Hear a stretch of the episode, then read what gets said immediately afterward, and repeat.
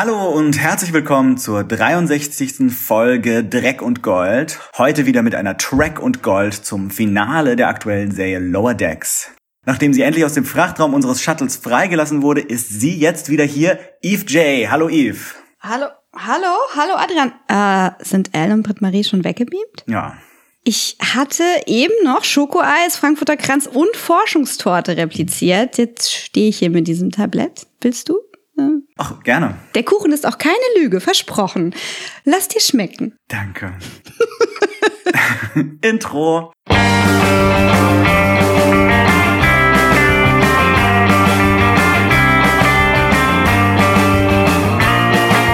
Okay, nachdem wir jetzt beide in verschiedenen Konstellationen andere Dinge aufgenommen haben, sind wir jetzt wieder zusammen. Und ich dachte, da gucken wir uns doch vielleicht gleich zuerst mal zusammen die neuesten News an. Mhm. Äh, hast du da irgendwas äh, gefunden, was Interessantes passiert ist in der Star Trek-Welt? Ja, also ich habe mitbekommen, dass es einen offiziellen Star Trek Podcast mit Tawny Newsom gibt, also die wir als Beckett Mariner kennen. Mhm. Also Tawny ist super, ich finde sie echt klasse und ich habe sie zum ersten Mal gesehen in der Sci-Fi-Comedy Space Force. Die ist echt super, die müsst ihr gucken. Ach, so lustig. und es ist leider too real, weil das halt schon in der Trump-Ära spielt und er wird zwar nicht ja. namentlich erwähnt, aber wir haben halt den Präsidenten, der unfassbar unfassbare Forderungen stellt an das Space-Programm und dann gibt's eben diese Space Force und das Motto ist Boots on the Moon. Also die wollen halt irgendwie schneller als, ich glaube, die Chinesen oder die Russen auf dem Mond sein und das ist eigentlich unmöglich und das ist herrlich. Ja, das muss ich auch noch weiter gucken. Äh, den Podcast habe ich tatsächlich auch schon gehört, einige Folgen. Das bisschen seltsame daran ist, dass die eigentlich schon vor vielen Monaten rauskommen sollten und sie jetzt irgendwie Episoden rausbringen, die eigentlich vor der Pandemie aufgenommen wurden und so und sich gar nicht auf aktuelle Ereignisse beziehen. Ups. Es lohnt sich trotzdem, den anzuhören. Ähm, die beste Folge bisher war, finde ich, wo sie ein Gespräch gemacht haben zwischen Tony Newsom und äh, Michelle Hurd. Außerdem irgendwie die Redakteurin von Star Trek Online und noch eine, eine Journalistin, die sind alle, also alles schwarze Frauen, die über irgendwie Blackness und Star Trek, vor allem im Rahmen der, der Black Lives Matter Proteste sprechen. Und das ist ein super interessantes Gespräch. Das ist aktuell aufgenommen worden, ne? Das ist jetzt nicht vor der Pandemie. Ja, es ist eventuell auch ein paar Monate her, aber ja, das, mhm. das war, glaube ich, ein bisschen aktueller. Nice. Ja, aber die ganz großen Star Trek News dieser Woche, mhm. zu der kommen wir jetzt. Und zwar gab es ein New York Comic Con Panel online, wo zuerst so ein bisschen zu Lower Decks und Discovery äh, auch sehr interessante Interviews per Zoom gesendet wurden. Und dann am Ende kam eine großartige Ankündigung, und zwar, dass Captain bzw. Admiral Janeway zurückkommt mein Gesicht war eingefroren, als ich das auf Twitter gesehen habe, als ich mal fünf Minuten auf Twitter war. Voll ja. geil. Ja, ich weiß ja, dass du, dass du dieses Young Adult Zeug alles nicht so gut findest und das nicht so ganz deins ist, aber ich fürchte, du musst dann wahrscheinlich doch mal in Star Trek Prodigy reingucken. Ja, ich sag das immer so und dann gucke ich das doch. Aber ich meine, hey, da ist ja dann eine ältere Frau dabei, mit der ich mich wiederum identifizieren kann. Ja. Und von daher alles gut alles gut. Ja, also genau, wahrscheinlich wird sie dann eben in dieser neuen Animationsserie für ein jüngeres Publikum so ein bisschen die Mentorenrolle, Mentorinnenrolle übernehmen für die jüngeren Kadetten oder wer auch immer da die Hauptrolle spielt. Kate Mulgrew wird ja auch auf den Cons immer bei diesen ähm, großen Publikumspanels gefragt von jungen Mädchen, ja, ich würde gern Schauspielerin werden und was soll ich denn machen und so. Mhm. Und ich finde, sie ist also Kate McGrew kommt teilweise echt ein bisschen sehr harsh rüber. Mhm. Also ich meine, die hat halt auch so ein, die hat auch eine taffe Karriere gehabt und auch ein toughes Leben. Ja. Die ist da halt schonungslos, ne? Die sagt, weißt du was? Es ist eigentlich jetzt schon zu spät. Du musst eigentlich jetzt schon aufholen. Du musst jetzt loslegen. Also wie alt bist du? 20? Ja, komm. Mach Auditions, Auditions, mach Plays und so. Die ist halt noch in einer anderen Zeit. Ich möchte jetzt nicht sagen groß geworden, aber Sie war nicht alleinerziehende Mutter, aber äh, sie hat so eine Story, wo sie halt irgendwie, weiß ich nicht, dem Babysitter das Baby in die Hand drückt, zur Audition geht und direkt wieder zurück und so. Und dann, das wissen wahrscheinlich einige, hat sie ja während äh, ihrer Serie, die sie in den 20ern gedreht hat, Oh je, wie heißen die auf Deutsch? Gibt's die überhaupt auf Deutsch? Äh, also irgendwie die, die, die Frau von Columbo gespielt hat. Keine Ahnung, ich habe es nie gesehen. Äh, nee, da war sie Hauptdarstellerin, das ist so ganz oll. Und zwar nannte sich das Ui, die hat aber eine lange Liste auf IMDb. Die hat, du hast recht, die hat tatsächlich Mrs. Columbo gespielt. Ja, das war, glaube ich, auch eine eigene Serie. Ja, krass.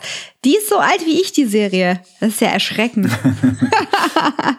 nee, und zwar war ihre Serie Ryan's Hope. Okay. Und die hat sie gespielt von 75 bis 89. Hm, wow. Und ich glaube, das muss während Ryan's Hope gewesen sein, als sie dann schwanger geworden ist und dann quasi als eine der ersten on-screen ihre Schwangerschaft quasi ins Skript geschrieben wurde und ausgetragen äh, wurde und danach hat sie das Kind halt direkt abgegeben. Mhm. Und das ist eine Sache, mit der sie aufgeräumt hat. Ich glaube, irgendwie, ja, weiß ich nicht, vor zwei oder drei Jahren hat sie da so ein Enthüllungsbuch geschrieben und das ist schon alles sehr, sehr bewegend. Und daher hat es für mich nochmal ein anderes Level, wenn Kate Mulgrew als Captain Janeway eine Mentorinnenrolle hat, weil ich finde, sie kritisch zu betrachten ist.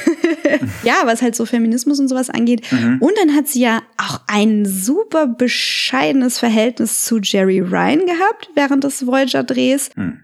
Und da ist auf jeden Fall einiges an Baggage aufzuräumen. Und ich fände es total super, wenn sie das in Prodigy irgendwie reinschreiben und aufgreifen und diese Richness an Background, die Kate Mulgrew hat und die Captain Janeway auch rüberbringen könnte, durchscheint und durchsickert und verarbeitet werden könnte.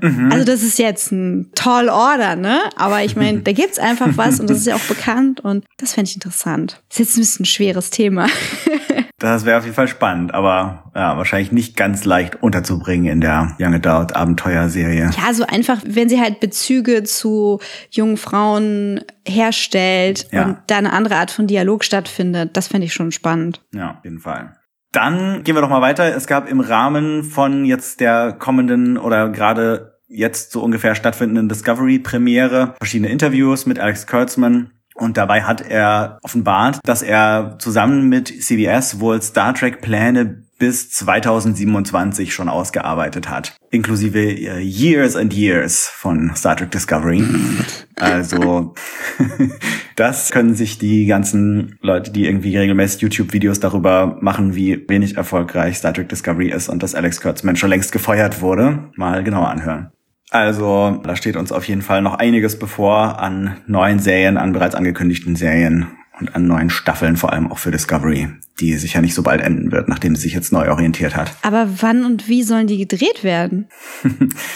Das ist im Moment natürlich noch etwas schwierig, aber die äh, Produktionsfirma Secret Hideout, die Alex Kurtzman mitleitet, hat jetzt wohl gerade den ersten Testballon in der äh, Covid-Produktionssache gestartet. Also die erste Live-Action-Produktion, die halt mit Hygienemaßnahmen arbeitet und da irgendwie wohl ein ziemlich ausgefeiltes System hat.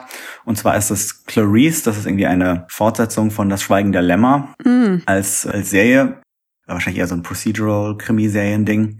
Naja, und damit testen sie das gerade und wollen dann diese Sachen, die sie dabei lernen, auch bei den neuen Star Trek-Serien, die in ein paar Monaten starten sollen, ähm, anwenden. Ist Jodie Foster irgendwie involviert? Ich glaube nicht. Ich glaube, sie haben, haben die Rolle neu besetzt mit einer jungen Schauspielerin. Nee, ich meine so als, Ich weiß nicht, ob sie vielleicht als Produzentin oder so dabei ist. Das könnte natürlich sein. genau. Fände ich witzig. Also es geht voran, aber wahrscheinlich langsam und müssen erstmal ein bisschen probieren, wie das geht. Es äh, wird jedenfalls keine Szenen geben in den TV-Serien der nächsten Jahre, in denen sich Leute anspucken oder anatmen. oh well. Ja, nur mit CGI. Mm, CGI-Spucke. Dann habe ich noch eine Guck-Empfehlung und zwar The Boys in the Band.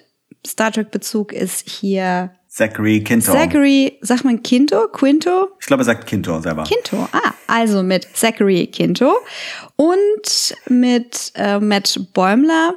Nee, was? Wie heißt der? Matt Bomer. Gott, oh Gott. Die Insanity mit Matt Bomer, den wir gerade in Doom Patrol äh, Staffel 2 sehen. Diesmal dann auch mit Gesicht zu sehen. Wunderschönes Gesicht. Und dann Vampires vs. The Bronx mit einer kurzen Cameo von Zoe Saldana, die ihr ja auch aus den neueren Star Trek-Teilen kennt. Schaut doch da mal rein. Also The Boys in the Band müsst ihr euch halt die Historie dieses schwulen Theaterstücks interessieren Und wenn ihr ein Stück für Young Adult Zuschauer sehen wollt, das so ein bisschen an Fright Night erinnert, an Buffy, an Stranger Things, dann äh, zieht euch auf jeden Fall Vampires vs. The Bronx rein. Cool. Ja, das interessiert mich auch beides. Enjoy. Dann noch eine News in eigener Sache. Und zwar gibt es gerade die Shortlist zum Ginkgo, dem ersten inklusiven Comicpreis der deutschen Independence-Szene, der dieses Jahr zum zweiten Mal in vier Kategorien plus Spotlights vergeben werden wird. Und die Verleihung ist am 29. November auf der Comic Invasion Berlin die dieses Jahr als Hybrid-Festival funktioniert. Also viele digitale und gestreamte Inhalte und aber auch AusstellerInnen vor Ort im Museum mit entsprechendem Hygienekonzept. Und ja, schaut mal auf comicinvasion.de oder hört mal beim Yay Comics Podcast von Carlos und Lara rein. Da kommt bestimmt demnächst was dazu. Ja, ja, die haben ja auch einen eigenen Comic Invasion Podcast, ähm, wo man auch schon was über das neue Festival hören kann. Ah, gibt's den immer? Ja, naja, immer um die Invasion rum, aber den Feed äh, gibt's auf jeden Fall dauerhaft und dann äh, kommt immer überraschend vorher dann neue Folgen rein. Ah, okay. Ich bin da auf jeden Fall auch sehr gespannt drauf und bin eventuell auch vor Ort, aber im Moment muss man ja noch bei den Infektionszahlen in Berlin vielleicht noch ein bisschen abwarten, ob das überhaupt so stattfinden kann, mhm. wie sie sich das gedacht haben. Ja, wenn du da sein solltest in Persona, dann kann man bei dir Comics kaufen, die du gemacht hast oder die du als Herausgeber und Künstler von Shazam Comics gemacht hast. Richtig? Mhm, genau. So, das war unsere Eigenwerbung. Dieser Podcast wird finanziert von. No way! Gut. Damit sind wir durch und gehen jetzt zu den neuen Folgen und fangen da mal an mit der Folge 9 Crisis Point. Holographische Projektion aktivieren.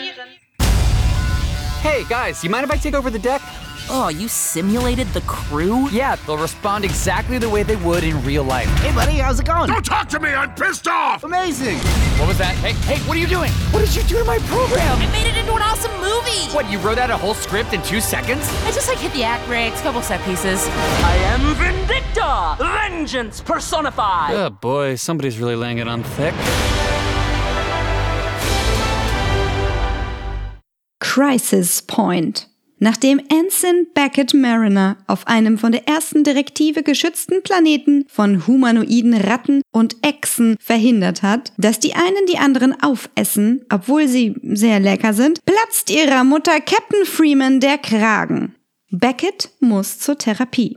Ein grüner, ebenso humanoider Vogel, der Schiffstherapeut, kann sie nicht lange in der Sitzung halten.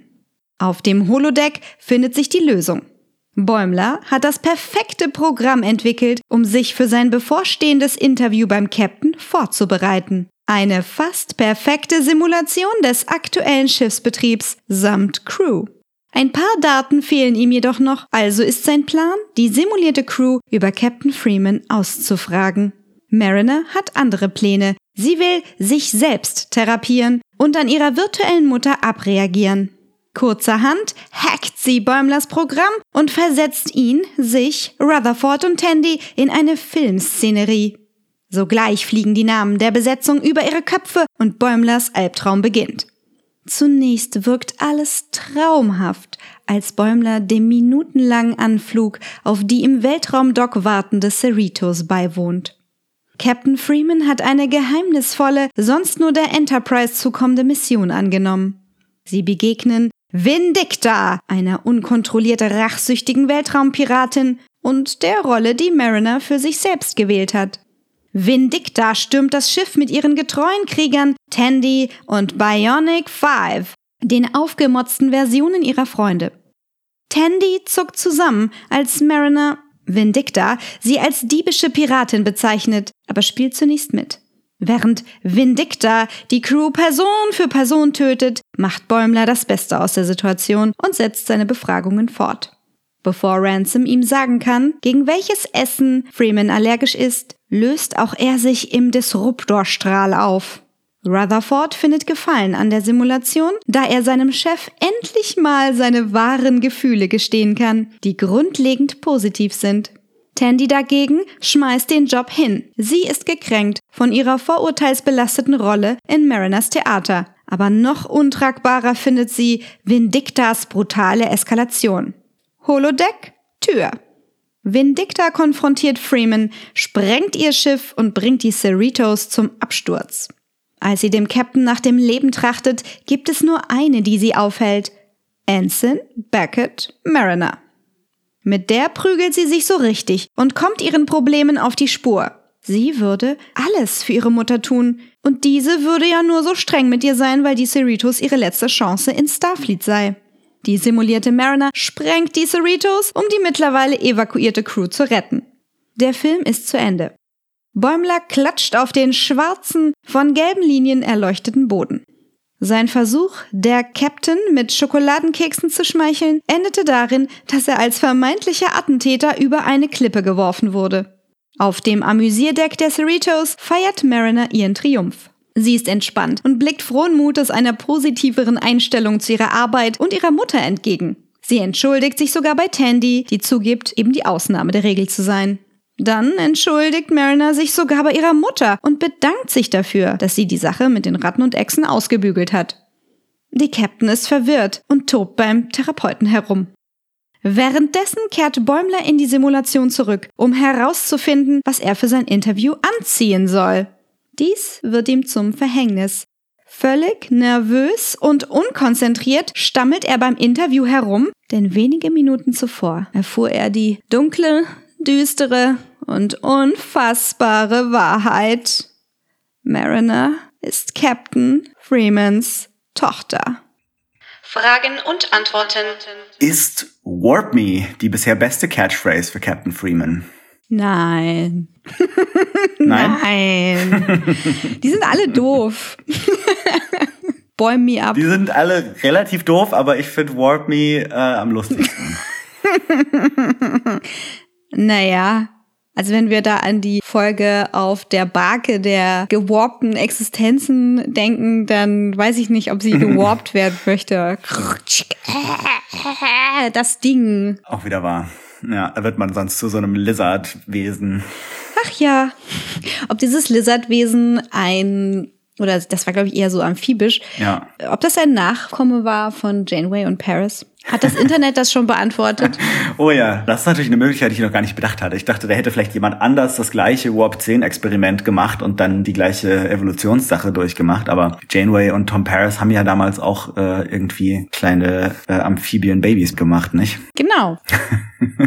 Ui. Ja, als nächstes habe ich mich noch gefragt, ob denn wirklich die persönlichen Logbücher aller Crewmitglieder offen zugänglich sind. Ich weiß es nicht. Ich kann sie nicht beantworten, aber ich finde es auch eher skandalös. Auf jeden Fall. Das eine Logbuch ist der anderen Klatschpresse. Also ich weiß nicht, ob Bäumler sich vielleicht gehackt hat, aber das würde er nie machen, so regelkonform wie er ist. Aber vielleicht ist es einfach, äh, ja, Post-Privatsphäre, Gesellschaft und jeder kann alles lesen. Haben wir doch jetzt schon. Also wir sind kurz davor auf jeden Fall. Das einen Logbuch ist des anderen Twitter. Genau. Interessant. Ja, ich weiß nicht, ob das vielleicht so ist, dass es so offizielle Berichte gibt. Ja, aber da waren ja schon die persönlichen Gedanken auf jeden Fall inkludiert. Hm. Es könnte sein, dass Mariner, nee, aber Bäumler hat da ja auch Zugriff drauf. Hm. Also Mariner hätte zumindest über Riker Zugriff wahrscheinlich auf Enterprise-Logbücher. Ja. naja, gut. Wie viele OrionerInnen äh, gibt es eigentlich gerade in der Sternenflotte, frag ich mich. Ist Tandy die einzige? Ja, also in, in der, in der Calvin-Timeline sehen wir, glaube ich, sogar zwei verschiedene Orionerinnen, die auf der Enterprise, beziehungsweise vorher in der Sternenflottenakademie mit Kirk zusammen zu tun haben und äh, wissen, was wir meinen, wenn wir zu tun haben, sagen. also ist es wohl nichts ganz Neues, dass die bei der Sternenflotte sind. Aber wir haben sie schon immer kennengelernt bisher entweder als Piraten und VerbrecherInnen oder als SklavInnen. Mit einer sehr freien Auslegung der Regeln. Auf jeden Fall. Und Tandy ist schon so die erste, die wir, die wir kennenlernen, die das äh, nicht einhält und in dieser Folge eben auch sehr darauf besteht, dass das ein Stereotyp ist, der auf sie nicht zutrifft. Wobei sie ja auch ein bisschen zugibt, dass es vielleicht erst seit fünf Jahren so ist, dass nicht mehr alle von denen Piraten sind und äh, es auch nicht so viele vielleicht gibt, die das so sehen wie sie. Ja, das war ein mega Gag. es sind nicht alle Piraten und, und äh, Sklavenhalter seit mindestens fünf Jahren. Dü -dü -dü. Mega Gag. naja, okay. Wo wir gerade bei mindestens fünf Jahren Gagfeuerwerk sind, lass uns doch mal die Fun, Fun, Fun Facts anschauen. Ziemlich fun fand ich den Auftritt ganz am Anfang dieser Folge von den, von diesen Reptilien- und Ratten-Aliens. Besonders diese Ratten-Aliens kamen mir sehr bekannt vor und da habe ich dann nachgeschlagen, das sind möglicherweise, auch wenn der Name hier nicht genannt wurde, die Antikaner aus ähm, der Next Generation Folge Lonely Among Us. Ich glaube, es ist aus der ersten Staffel noch. Und da gibt es eben so zwei verfeindete Völker, die Antikaner und die Selei. Die einen sind mehr so Reptilien, die anderen sind mehr so rattenartig und die sind verfeindet. Und das wird jetzt hier wieder aufgegriffen. Nur mit dem zusätzlichen Faktor, dass hier die Ratten wohl die Reptilien sogar essen. Ach so, das war das mit dem, wer hat hier wen zuerst versklavt und äh, ja. Das hat mich erinnert an die Geschichte von Saru aus Discovery, Ja. wo sich ja irgendwie rausstellte, dass die geborenen Zuchthühnchen, die so lecker schmecken, eigentlich früher die Unterdrücker waren von den Sumpfhexen. Ja, genau. Was ich immer noch überhaupt nicht zusammenbekomme, wie diese beiden Lebensformen von einem Planeten kommen können. Super weird. Aber hey, Saru und seine toll kühne Crew. Ja, auf jeden Fall das mit dem, dass irgendwie empfindungsfähige Aliens andere empfindungsfähigen Aliens essen, taucht hier wieder auf und lässt sich aber zum Glück auflösen, indem man ihnen einen Replikator gibt. Ja, und zwar, ja, wenn ihr uns so, so äh, trockene Nahrungspellets äh, replizieren könnt, was Ja. wirklich so das ekligste vom ekligsten ist. okay. Genau, man denkt so, okay, wir, wir brauchen diese Reptilien, weil die super lecker sind und total nahrhaft, aber sie stellen aus denen wohl nur so kleine Nährstoffpellets her. Das war einer meiner Lieblingswitze in der Folge. Das ist so, mh, das ist eine Anspielung auf die aktuellen Experimente äh, von Insektenburgern und alternativen Nahrungsquellen, wo dann halt irgendwie so trockenes Pulver bei rauskommt, was irgendwie mega gehypt wird als das äh, leckerste. Und denkst so, ah, warum wollt ihr Essen abschaffen? Gibt doch auch lecker Gemüse. Ah, okay. da gibt's so, gibt's so Werbeeinblendungen auf Instagram, so, nie wieder um Essen Sorgen machen. Hier ist Sludge. Hier ist eine Packung Pulver für ein ganzes Jahr. Mm, lecker. Genau, nur noch von Pulver ernähren. Mm. Ja, ich hatte das mal so als Frühstücksersatz mindestens ein Jahr lang und Oh, das ist mir irgendwann nicht mehr bekommen. Äh, ja. okay. Naja. Okay.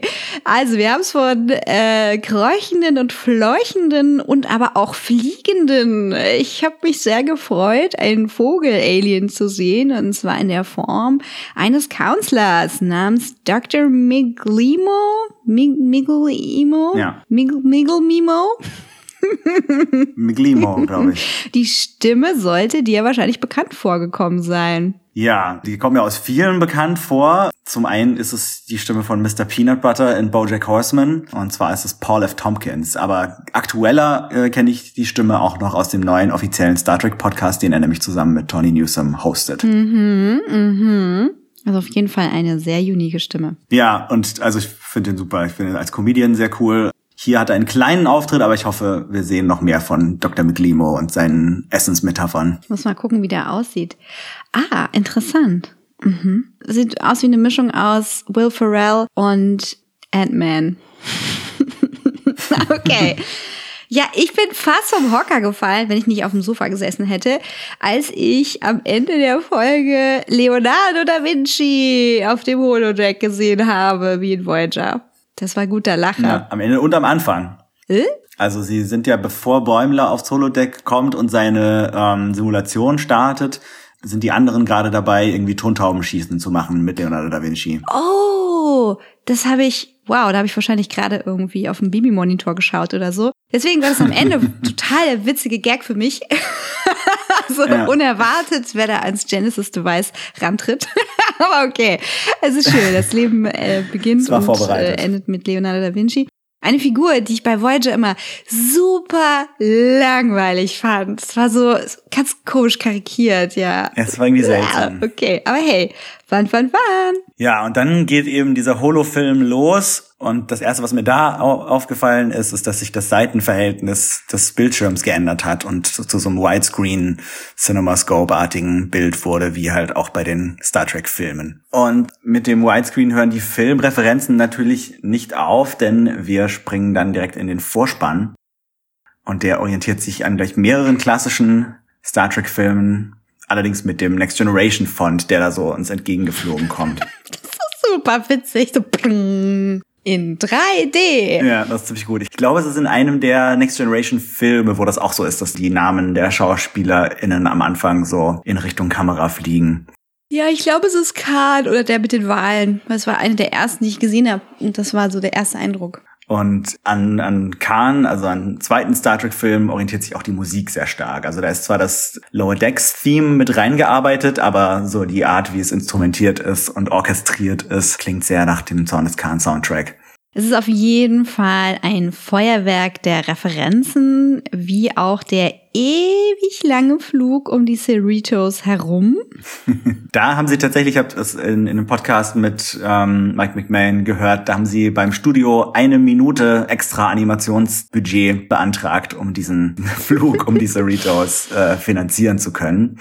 Hat sich gelohnt. Der sich natürlich ganz stark orientiert am ersten Auftritt der, der damals neuen Enterprise in Star Trek, der Film. Das war damals eine super beeindruckende Szene, weil einfach dieses Raumschiffmodell irgendwie so gut war, wie, wie man das selten gesehen hatte zu dem Zeitpunkt. Und dann hat man sich das von allen Seiten ganz genau angeguckt, hatte super coole Musik dabei. Ja, und die Cerritos macht auch eine ganz gute Figur. Ja, die Größe und die Dimension und die Vorstellung. Wie wäre das denn, wenn ich herantrete an dieses Riesenobjekt? Das ist einfach relatable und das macht Spaß. Und also ich habe gelacht und äh, gleichzeitig war ich auch wirklich wieder in diese emotionale Lage versetzt. Dieses, oh, wow. Mhm. Voll schön. Auf jeden Fall. Und während diesem Flug schon und dann besonders, wenn sie auf der Brücke der Cerritos ankommen, dann ist alles voll mit Lensflares. Ah, meine Augen.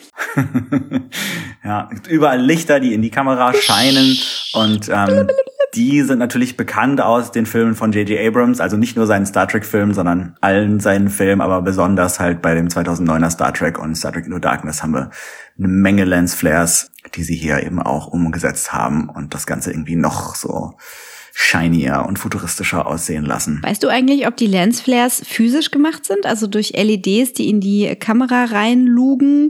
Oder sind die digital gemacht bei den Abrams-Filmen? Die sind wohl physisch. Also sie haben dann wohl auch extra, da haben sich dann Leute noch irgendwie in der Ecke von der Brücke versteckt und irgendwie mit Taschenlampen in die Kamera reingeleuchtet, damit da noch mehr Lensflares entstehen. Ja, an und für sich macht das schon echt einen schlanken Fuß, aber war halt ein bisschen viel. So. War ein bisschen viel, haben auch alle damals bemerkt, dass das irgendwie ein bisschen übertrieben war. Aber umso lustiger, dass sie das hier jetzt in der Movie-Episode zitieren. Science Fiction. Auch die Brückensounds sind eins zu eins aus den Calvin-Timeline-Filmen übernommen. So viel Licht auf der Brücke zu haben, sagt natürlich auch eins, ne? Wir sind hochtechnologisch. Wir müssen uns nicht verstecken. Wir können hier alles ganz klar und hell ausleuchten. Wir sind die Guten. Wir sind die, die nichts zu verbergen haben. Im Gegensatz zu den damaligen TNG-Folgen mit den Klingonen, die immer sehr, sehr dunkel ausgeleuchtet waren, damit das Make-up halt gut aussieht. Aber es hatte halt auch so diesen Effekt von, wir sind in so dreckigen Höhlen, da sieht's auf jeden Fall irgendwie warm aus. Wir haben diese unmenschlichen Wesen. Das war zur Zeit von Röhrenbildschirm kaum zu erkennen. ja, konnte man sich nur nachts angucken. Damals, wir hatten ja nichts. Ja, was ich mir nicht angeguckt habe, nachts waren Borg-Folgen, aber ja. Und was ich auch kaum ertragen konnte, waren die Filmartefakte, die jetzt bei der Cerritos-Version drüber gelegt wurden. Das kenne ich noch so aus dem Schnittprogramm Premiere. Wenn du da irgendwie, ja, so ein Old Movie-Style oder sowas gemacht hast, dann werden so Kratzer und sowas in regelmäßigen Abständen drüber gelegt. Und ich habe gehofft, dass es einfach nach 30 Sekunden aufhört, aber es ging immer weiter. Es hörte nicht Die ganze auf. Folge lang. Ich fand das super cool, muss ich sagen. ich hab's gehasst. Ich fand, fand, das richtig, ich fand das richtig witzig und dachte, dass sie es durchgezogen haben, dass dann auch manchmal dann oben äh, rechts in der Ecke so ein Punkt erscheint, der dem Der Rollenwechsel. genau der der Person, die den Projektor bedient, sagen soll: Hier, jetzt musst du die Filmrolle wechseln. Hast alles aus der analogen Filmzeit und da die meisten Star Trek Filme ja auf, ich glaube sogar vielleicht alle auf Film gedreht wurden, Mhm. hat das irgendwie gepasst. An der Stelle äh, lieben Gruß an Joscha Sauer, der ja auch als Filmvorführer mal gearbeitet hat und mir das, glaube ich, damals erklärt hatte mit den Filmwechselpunkten. Ah ja, ja. cool. Ja, nicht nur dieses Artefakt zieht sich da durch die Gegend, sondern auch bald wieder der gute alte Shakespeare. Shakespeare wird durchs Dorf Ja. Von Vindicta. Ja, sie zitiert hier aus Der Sturm. Ich glaube, das ist neu. Ähm, das Stück wurde noch nicht so sehr bemüht von anderen Star Trek-Inkarnationen. Aber Hamlet und viele weitere wurden immer mal wieder zitiert, äh, vor allem sehr prominent von Khan, Khan. und von Chang. Chang. General Chang in Star Trek 6. Die haben alle ihren Shakespeare rausgeholt im klingonischen Original. Wer es nicht kennt, der Sturm, The Tempest, handelt von Prospero und seiner Tochter. Das ist von dem her auch ziemlich passend, weil es gibt ja eine Neuinterpretation von The Tempest im Science-Fiction-Gewand aus den 50ern. Der heißt Forbidden Planet. Also ein bisschen Science-Fiction-Klassiker und richtig cool und adaptiert eben lose der Sturm. Und das ist so so die Vorlage für Star Trek. Also wenn man sich das anguckt, dann sieht man da sehr viel, was sich Gene Roddenberry dann ein paar Jahre später für Star Trek geklaut hat. Oh, oh, what a deep, deep, deep cut. ich weiß nicht, ob sie jetzt hier daran gedacht haben, als sie der Sturm zitiert haben, aber Ach, bestimmt. ist auf jeden Fall eine schöne Querverbindung. Die denken an so viel, dass ich es ihnen auf jeden Fall äh, zutrauen würde. Und was noch viel tiefer geht als der Olle Shakespeare, ist die Anspielung auf einen gewissen Spock-Ersatz aus Star Trek Phase 2, der es nicht in die Filmversion geschafft hat. Kannst du uns darüber mehr erzählen? Ja, also Mariner sagt zu Bäumler, als er nicht mitmachen will im Film, sagt sie, er ist ja eh eher so ein, so ein Zorn und hätte wahrscheinlich äh, es nicht durch den Final Cut geschafft. Zorn war damals in den 70ern eine Figur, die sich Gene Roddenberry ausgedacht hat für Star Trek Phase 2, was so die zweite Star Trek Serie sein sollte, bevor sie dann umgeschwenkt haben auf, wir machen jetzt lieber einen Film. Und damals wollte Leonard Nimoy nicht mitmachen. Er hat gesagt, nee, Star Trek ist für mich vorbei, mache ich nicht mehr. Und dann haben sie sich halt einen neuen vulkanischen Wissenschaftsoffizier für die Enterprise ausgedacht. Das war Zorn. Und der wurde sogar schon besetzt und hatte irgendwie schon Make-up-Tests gemacht. Und dann haben sie aber die Pläne für die neue Serie umgewandelt in Pläne für einen Kinofilm. Für den äh, konnten sie dann Leonard Nimoy doch zurückkriegen und Zorn ist in der Rumpelkammer der Star Trek-Geschichte gelandet.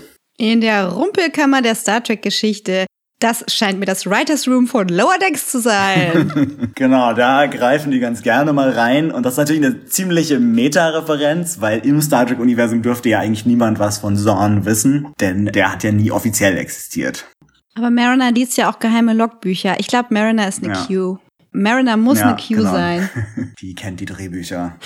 Und ja, ich glaube, David Goodrow, der damals besetzt wurde als Zorn, der hat das dann in der ganz kleinen Rolle in den Kinofilm geschafft, aber halt nicht als Zorn. Kneel before Zorn. Die gute Mariner, die macht all das ja, um ihre Therapie nach ihrer Fasson durchzuführen. Ich finde das nicht schlecht, wie sie sich da selbst bekämpft. Und aber auch das kommt nicht ohne Referenz aus, denn es erinnert an Kirk in der Originalserie The Enemy Within. Ja, da wird Kirk in zwei gespalten. Es gibt einen netten, aber entscheidungsschwachen Kirk und einen bösen, aber autoritären und äh, irgendwie durchgreifenden Kirk und die kämpfen gegeneinander. Oder auch Voyager, wo Belana gespalten wird Mm, in ihre ja. klingonische DNA und ihre Mensch, Menschin. Stimmt, stimmt, stimmt, stimmt. Und äh, in den Filmen äh, vor allem dann nochmal in Star Trek 6, wo Kirk erneut gegen sich selbst kämpfen muss, und nämlich gegen äh, eine Formwandlerin, die sich in Kirk verwandelt hat. Auf dem klingonischen Gefängnisplaneten Rurapente. Jetzt ein Urlaubsort. Hoffentlich. Kann man gut Skifahren. Ja, ja, und äh, das ist ein so ein Trope, das jetzt Trek immer wiederkehrt und ähm, jetzt es auch hier reingeschafft hat. Wunderschön. Ich muss sagen, dass Lower Decks den Effekt hat, durch diese Dinge die ganzen Star Trek-Inkarnationen auf eine Art und Weise für mich zu verbinden, wie es mir vorher nicht bewusst war. Ich war halt dann ne, eher so neuerer Star Trek-Fan zur Zeit von Voyager.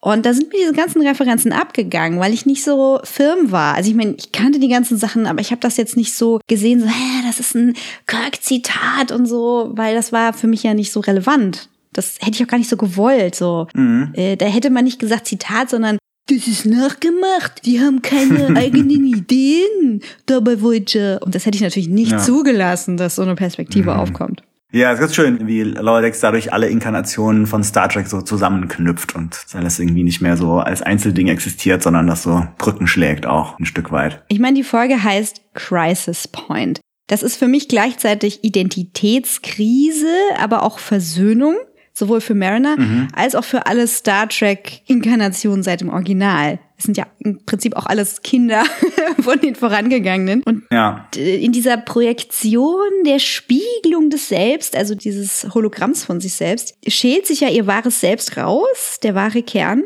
Und die Message, die für mich da eben auch drin steckt, ist, dass in diesen endlosen Spiegelungen des Franchise sich da auch wahre Kerne und zeitgemäße Kerne rausschälen und dadurch nicht weniger echt sind als das, was Ja. vorher war. Hm, ich hab's heute mit sehr leichten Themen.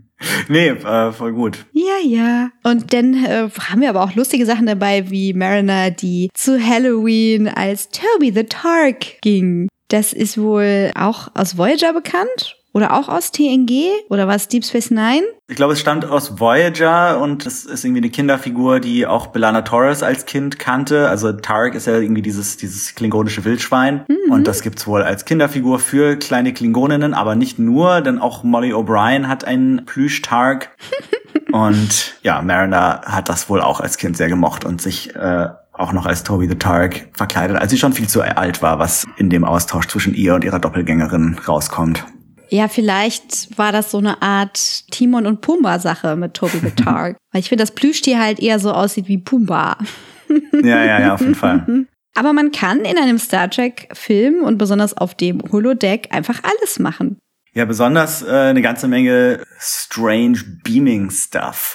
Also Rutherford beamt ja irgendwie in super schnell die ganze Crew der Cerritos in Sicherheit, als das Schiff abstürzt und sagt dann, ja, you can do all sorts of beaming stuff in a movie. Was sich wahrscheinlich darauf bezieht, dass in den Kevin-Filmen, also in den J.J. Abrams-Kinofilmen, es mehrere Instanzen gibt, wo plötzlich der Teleporter so äh, modifiziert werden kann, dass man irgendwie von einem Planeten auf einen anderen, also von der Erde bis auf die klingonische Heimatwelt beamen kann und so. Und das wird in den Serien dann eher wieder ignoriert, aber in, in Filmen kann man sowas. Also generell bin ich ja für Creative License, aber Abrams pusht da schon immer so die, die Grenzen. auch bei Star Wars Episode 9. Von mir auch liebevoll Episode 9 Ja. genannt. Nein.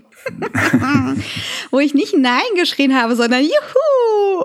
Unpassenderweise, weil es um die Zerstörung eines Schiffs ging, war, als die Untertassensektion von der Cerritos runtergegangen ist und wir schon so, ja, Ja. haha, wir kennen das Zitat, das ist doch Generations. Ja. Wo halt zum ersten Mal die Untertasse halt auch wirklich sowas krasses gemacht hat. Ja. Nämlich da zu crashlanden und da den halben Berg unterzupflügen. Natürlich war der Lower Decks Twist in dem Moment, dass die nicht perfekt gerade aufkommt, sondern wie so eine Frisbee, die du so auf den Planeten aufdobst. So, oh, ah, hm, naja, gut.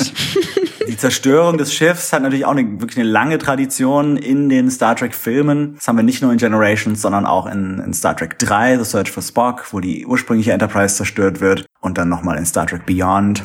Im Film, da muss die Enterprise mal ein bisschen zerstört werden oder das, das Schiff. Du hast ja bei der Folge 62 angemerkt, dass du das ja entweder als Trope einordnest, dass jede Folge von Lower Decks eigentlich immer mit der Zerstörung von irgendeinem Schiff endet ähm, und Ja. hast dich gefragt, wie das wohl dann im Finale sein wird. Wurde deine Erwartungshaltung bestätigt? Ja, also hier in dem Fall finde ich es eigentlich cool, weil das passt einfach zu der Filmparodie. Diese Action-Eskalation am Ende finde ich dann nicht so repetitiv, weil es irgendwie sehr gut ins Konzept passt. Vielleicht finden sie in der zweiten Staffel dann auch mal ein paar Folgen, wo das Schiff nicht irgendwie am Ende zerstört oder fast zerstört wird.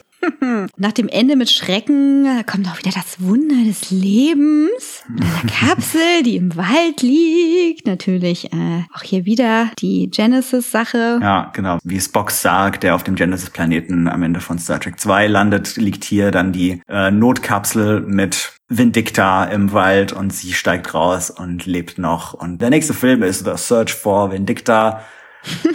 Aber nein, nicht wenn Leonardo da Vinci was dazu zu sagen hat. Nicht mit Leonardo. Dung. Ja, und dann kommt wieder ein Abspann mit so einem Durchfliegen. Und das ist dann Star Trek 6, was da zitiert wird. Ja, das war so das Ende der Filme mit der Originalcrew. Und da haben sie sich dann einen Abspann geleistet, wo jeder irgendwie so seine persönliche Unterschrift machen kann. Und das haben sie jetzt auch hier gebracht. Und besonders lustig fand ich, dass Bäumler sein i-Tüpfelchen als Starfleet-Icon äh, macht. Ah ja, also insgesamt ein Riesenspaß. Ja, also das Referenzfeuerwerk war auf jeden Fall äh, nicht zu verachten. Feuerwerk. Fazit wird berechnet. Wie hat's dir denn gefallen? Äh, sehr gut. Also ich fand, also einfach mal so das Grundkonzept, die äh, Therapiesitzung von Mariner halt nicht so im klassischen Stil, wo man bei Diana auf der Couch sitzt, umzusetzen, sondern als äh, actiongeladenes Holo-Abenteuer. Super witzig und das ist eine total gute Idee, die irgendwie sowohl auf so einem äh, Comedy- und Action-Niveau funktioniert, aber auch irgendwie der Figurenentwicklung einiges beiträgt. Also das fand ich sehr gelungen. Ja, und auch das Holodeck mal halt so richtig auszureizen, ne? Nicht nur so, ja, wir gehen jetzt Ja. mal in eine Bar aufs Nachbarset. Äh, nee, wir gehen überall hin. Ja, und auch mal irgendwann so einen anderen Stil reinzubringen. Also das Holodeck zu nutzen, um dann zu sagen, okay, diese Folge muss jetzt nicht so aussehen wie der Rest der Staffel, muss jetzt nicht genauso animiert sein wie der Rest der Staffel, sondern wir haben jetzt hier diese coole Filmoptik. Cool. Hm. Naja, also cool, nicht nur, also ich, ich fand ja auch die Kratzer und Sachen ganz cool, aber auch das Bildverhältnis, die äh, Kameraeinstellungen und Kamerafahrten, äh, die Beleuchtung, da hat man schon gemerkt, dass sie da einiges anders gemacht haben und das Ganze irgendwie noch eine Ecke edler aussah als, als die normalen Folgen von Lower Decks. Mega. Und auch bei der Musik haben sie das, äh, finde ich, ziemlich gut umgesetzt, da diese, diese große Orchestrierung, wie wir sie halt von den Kinofilmen kennen, mit allen Pauken und Glockenspielen und weiß nicht was unterzubringen. Well, we are delicious, kann ich da nur sagen. Das war auch einer meiner Lieblingsgags. nee, ihr könnt die nicht essen. Und, äh, well, we are delicious. Das hat für mich sowas von He-Man. Ich beschwere mich ja öfter darüber, dass es mir zu hektisch ist und zu viel Action und so. Ähm, Ja. Da darf man bei der Episode nicht so kritisch sein, weil die war halt drauf angelegt. Mhm. Ja, das stimmt. Also ich finde auch das Referenzfeuerwerk, das ja dann auch immer so sehr viel in sehr kurzer Zeit ist, hat hier irgendwie besser funktioniert als bei manchen anderen Folgen. Ich fand die Folge mega abgedreht. Ich konnte kaum folgen. Ja. Ich beschwere mich ja schon die ganze Staffel darüber, aber es war okay, weil die würde ich halt auch noch dreimal gucken. Ja, ja, es ist schon immer sehr viel Action und sehr viel Plot in äh, sehr wenig Zeit. Je länger man so eine Animationsfolge macht, desto teurer äh, wird es und deswegen versuchen sie so viel wie irgendwie geht in diese 22 Minuten reinzustopfen. Das ist auf jeden Fall weiterhin ein Kritikpunkt, aber für mich trotzdem, glaube ich, meine Lieblingsfolge bisher. Hast du noch Meinungen? Ja, du hast es ja schon gesagt, ne? Therapie hilft. Trust. Ja. Do it. Do it. Also man muss es nicht unbedingt selbst in die Hand nehmen.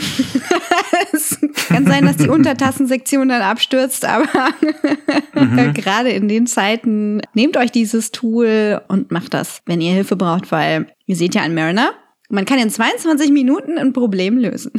Genau. Ja, aber äh, for real finde ich schön, dass das nicht veräppelt wurde, das Thema Therapie. Ich hatte schon befürchtet, als Mariner da aus ihrer Sitzung rausrennt, so, oh nein, sowas, ja. Ja. Ja, wie äh, Britt Marie sagte in der 61, Mariner ist in ihren Augen eine Riker, genau wie Ransom auch. Und es stimmt, weil die eigenen Probleme auf dem Holodeck zu lösen und alle dafür einzuspannen, das ist very Riker. Mhm. Hast du da eine Beispielfolge? Naja gut, ich meine, er löst ja sonst eher romantische Probleme. Aber so, er kommt dann auf irgendwas nicht klar und dann äh, lernt er die Lady in Red auf dem Holodeck kennen, äh, wie so ein Kurschatten. Ja, ja, genau.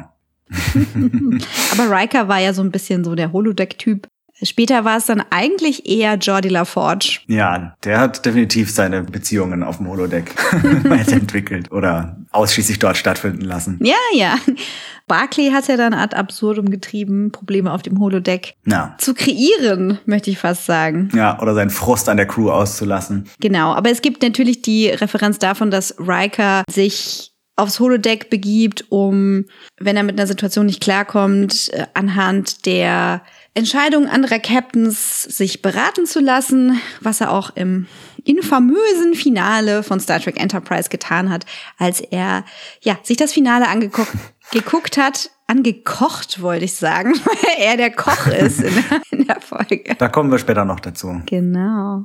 Gut, gute Folge, viel passiert und ich war überrascht, positiv überrascht. In einem Interview hat Mike McMahon jetzt wohl auch gesagt, dass er beim Ausdenken der Folgenkonzepte wohl irgendwie erst so gedacht hat, okay, ich habe irgendwie jetzt äh, zwei Staffeln auf jeden Fall Zeit, mal gucken, was für Stories möchte ich unbedingt drin haben in zwei Staffeln und dann aber gedacht, okay, das bringt mich jetzt noch nicht so weit. Was für Folgen würde ich denn machen, wenn die Serie irgendwie schon fünf Staffeln liefe und mir irgendwie die Ideen ausgehen und ich was völlig Verrücktes machen will? und dabei sind dann diese Folge und die davor rausgekommen.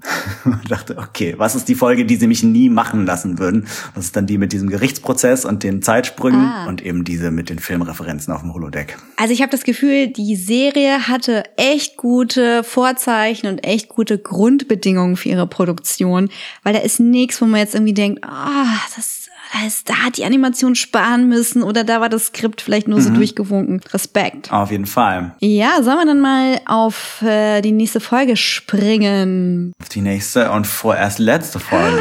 No Small Parts. Finale. Holographische Projektion fortsetzen. I found out about your secret. Captain Freeman is your mom. I don't know what you're talking about. Does Captain Mommy give you sweet little Captain kisses? Where's new button? Optimistic mode? This is gonna be great! There she is! The little robot exocomb! I analyzed all Federation languages and calculated a mathematically perfect name. What is it? Peanut Hamper! I love it! Die Cerritos besucht den Planeten Beta 3, den Kirk und die Enterprise vor über 100 Jahren von der Herrschaft des Computerdespoten Landru befreit hat. Nach all den Jahren hat die Bevölkerung nun wieder angefangen, Landru zu verehren und Captain Freeman bringt sie erneut davon ab. Mariner und Bäumler bleiben länger als die restliche Crew auf dem Planeten und verteilen Künstlerbedarf an Kinder. Nicht wissend, dass die ganze Brückencrew über Mariners Kommunikator mithören kann, plaudert Bäumler aus, dass er weiß, dass Captain Freeman Mariners Mutter ist. Die brandneue USS Solvang unter dem Kommando von Captain Dayton erforscht eine Sonne im Callas-System, als sie von einem großen, geheimnisvollen Schiff angegriffen und zerstört wird. Auf der Cerritos. Tandy darf erstmals Orientierungsoffizierin für ein neues Crewmitglied sein. Ensign Peanut Hamper, eine Exocomp-Roboterin. Zunächst scheint Peanut eher ungeschickt zu sein, stellt sich dann aber als medizinisches Ausnahmetalent heraus, worauf Tandy sehr stolz ist. Rutherford probiert verschiedene neue Modi an seinen Cyborg-Implantaten aus. Mariner kann sich derweil kaum noch retten vor Einschleimversuchen der Crew, die nun alle wissen, dass sie die Tochter der Kapitänin ist. Auch Bäumler hofft, dass sie ihm mit einem Empfehlungsschreiben hilft, eine Beförderung auf ein anderes Schiff zu sichern. Stattdessen beschließt sie, sich von nun an vorbildlich zu benehmen und für sich selbst die Beförderung zu gewinnen. Schließlich wüsste auf dem neuen Schiff niemand, wer ihre Mutter ist. Die Cerritos empfängt ein Notsignal von der Solvang und bricht auf, um zu helfen.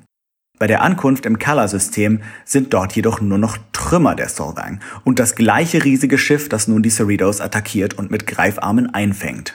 Mariner und Bäumler kommen auf die Brücke und kriegen mit, wie sich der Captain der Angreifer meldet. Es handelt sich um Packlets. Diese Spezies täuscht Notsignale vor, um dann Technologien zu stehlen und wurde bisher immer als relativ harmlos abgestempelt. Für ihr neues Schiff hat sie jedoch so viele mächtige Teile zusammengeklaut, dass die Cerritos kaum eine Chance hat. Laserstrahlen beginnen das Schiff in Stücke zu schneiden. Captain Freeman sagt Mariner, dass sie jetzt eine ihrer abwegigen, nicht regelkonformen Ideen brauchen könnte, woraufhin diese Rutherford kontaktiert. Er soll ein Virus kreieren, das die anfälligen Computer der Packlets außer Gefecht setzen soll. Rutherford weiß, wie er das anstellen kann. Er geht aufs Holodeck und bittet Badgie um Hilfe. Der hat mitgehört und bereits drei Viren vorbereitet, die allerdings manuell in den Packlet-Computer eingespeist werden müssen. Packlet-Angreifer beamen nun äh, sehr langsam an Bord, weswegen Mariner, Bäumler und die Brückencrew die Brücke evakuieren und sich auf den Weg zur Waffenkammer machen. Als die Packlets ihnen den Weg versperren, kann Mariner helfen. Sie öffnet einige ihrer Verstecke voller illegaler Waren, worin sich auch Waffen befinden, mit denen sich die Cerritos Crew zur Wehr setzen kann. Dabei wird jedoch Freeman schwer verletzt und muss auf die Krankenstation gebracht werden. Dr. Taana ist gerade dabei, die Kapitänin zu stabilisieren, als Rutherford mit dem Virus hereinkommt. Zunächst denken sie, dass Peanut Hamper eine ideale Kandidatin wäre, um das Virus aufs Packlet-Schiff zu schmuggeln, doch die hat keine Lust, sich einer derartigen Gefahr auszusetzen und beamt sich lieber ins All. Stattdessen meldet sich nun Rutherford selbst freiwillig und lädt das Virus in sein Implantat. Shax will helfen. Sie steigen in Rutherfords selbstgebautes Shuttle Sequoia und rammen das Packlet-Schiff. Rutherford verbindet sich mit einer Computerkonsole, während Shax die Packlets zurückhält. Doch kurz bevor der Virus-Upload komplett ist, meldet sich Badgie. Er will die Virusinstallation erst abschließen, wenn Rutherford tot ist. Als Rutherford ihn drängt, leitet Badgie die Selbstzerstörung des Schiffs ein. Um ihn zu retten, reißt Shax nun Rutherfords Implantat heraus, befördert ihn ins Shuttle und opfert sich, indem er zurückbleibt, während das Schiff explodiert. Doch der Sieg ist nicht von Dauer. Drei weitere riesige Packlet-Schiffe tauchen auf und fangen die Cerritos erneut ein. Alles scheint verloren, bis Hilfe eintrifft. Die USS Titan unter dem Kommando von Captain Riker. Das ungleich stärkere Schiff kann die Angreifer vertreiben und die Cerritos retten.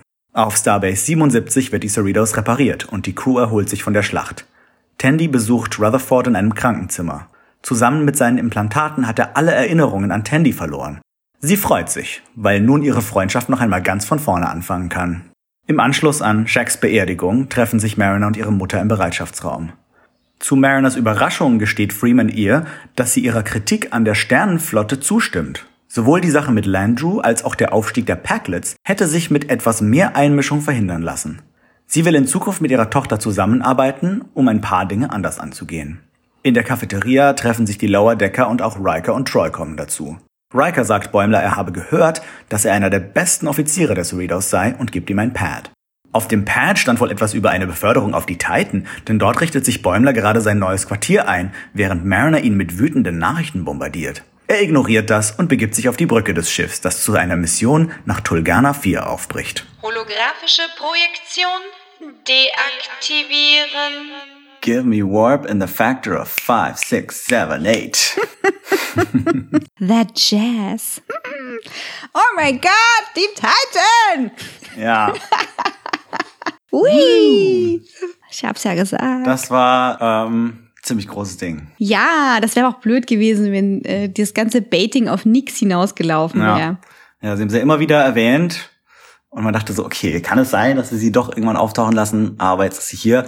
Und was ich mich dann aber gefragt habe, Fragen und Antworten. was ist da auf der Titan mit den Uniformen los? Sind die einfach hinterher? Also haben die immer noch die alten Uniformen und die neuen wurden noch nicht geliefert? Oder haben sie überhaupt nur bei der California-Klasse diese farbenfrohere Variante und der Rest der Flotte fliegt immer noch mit den grauen Dingern rum?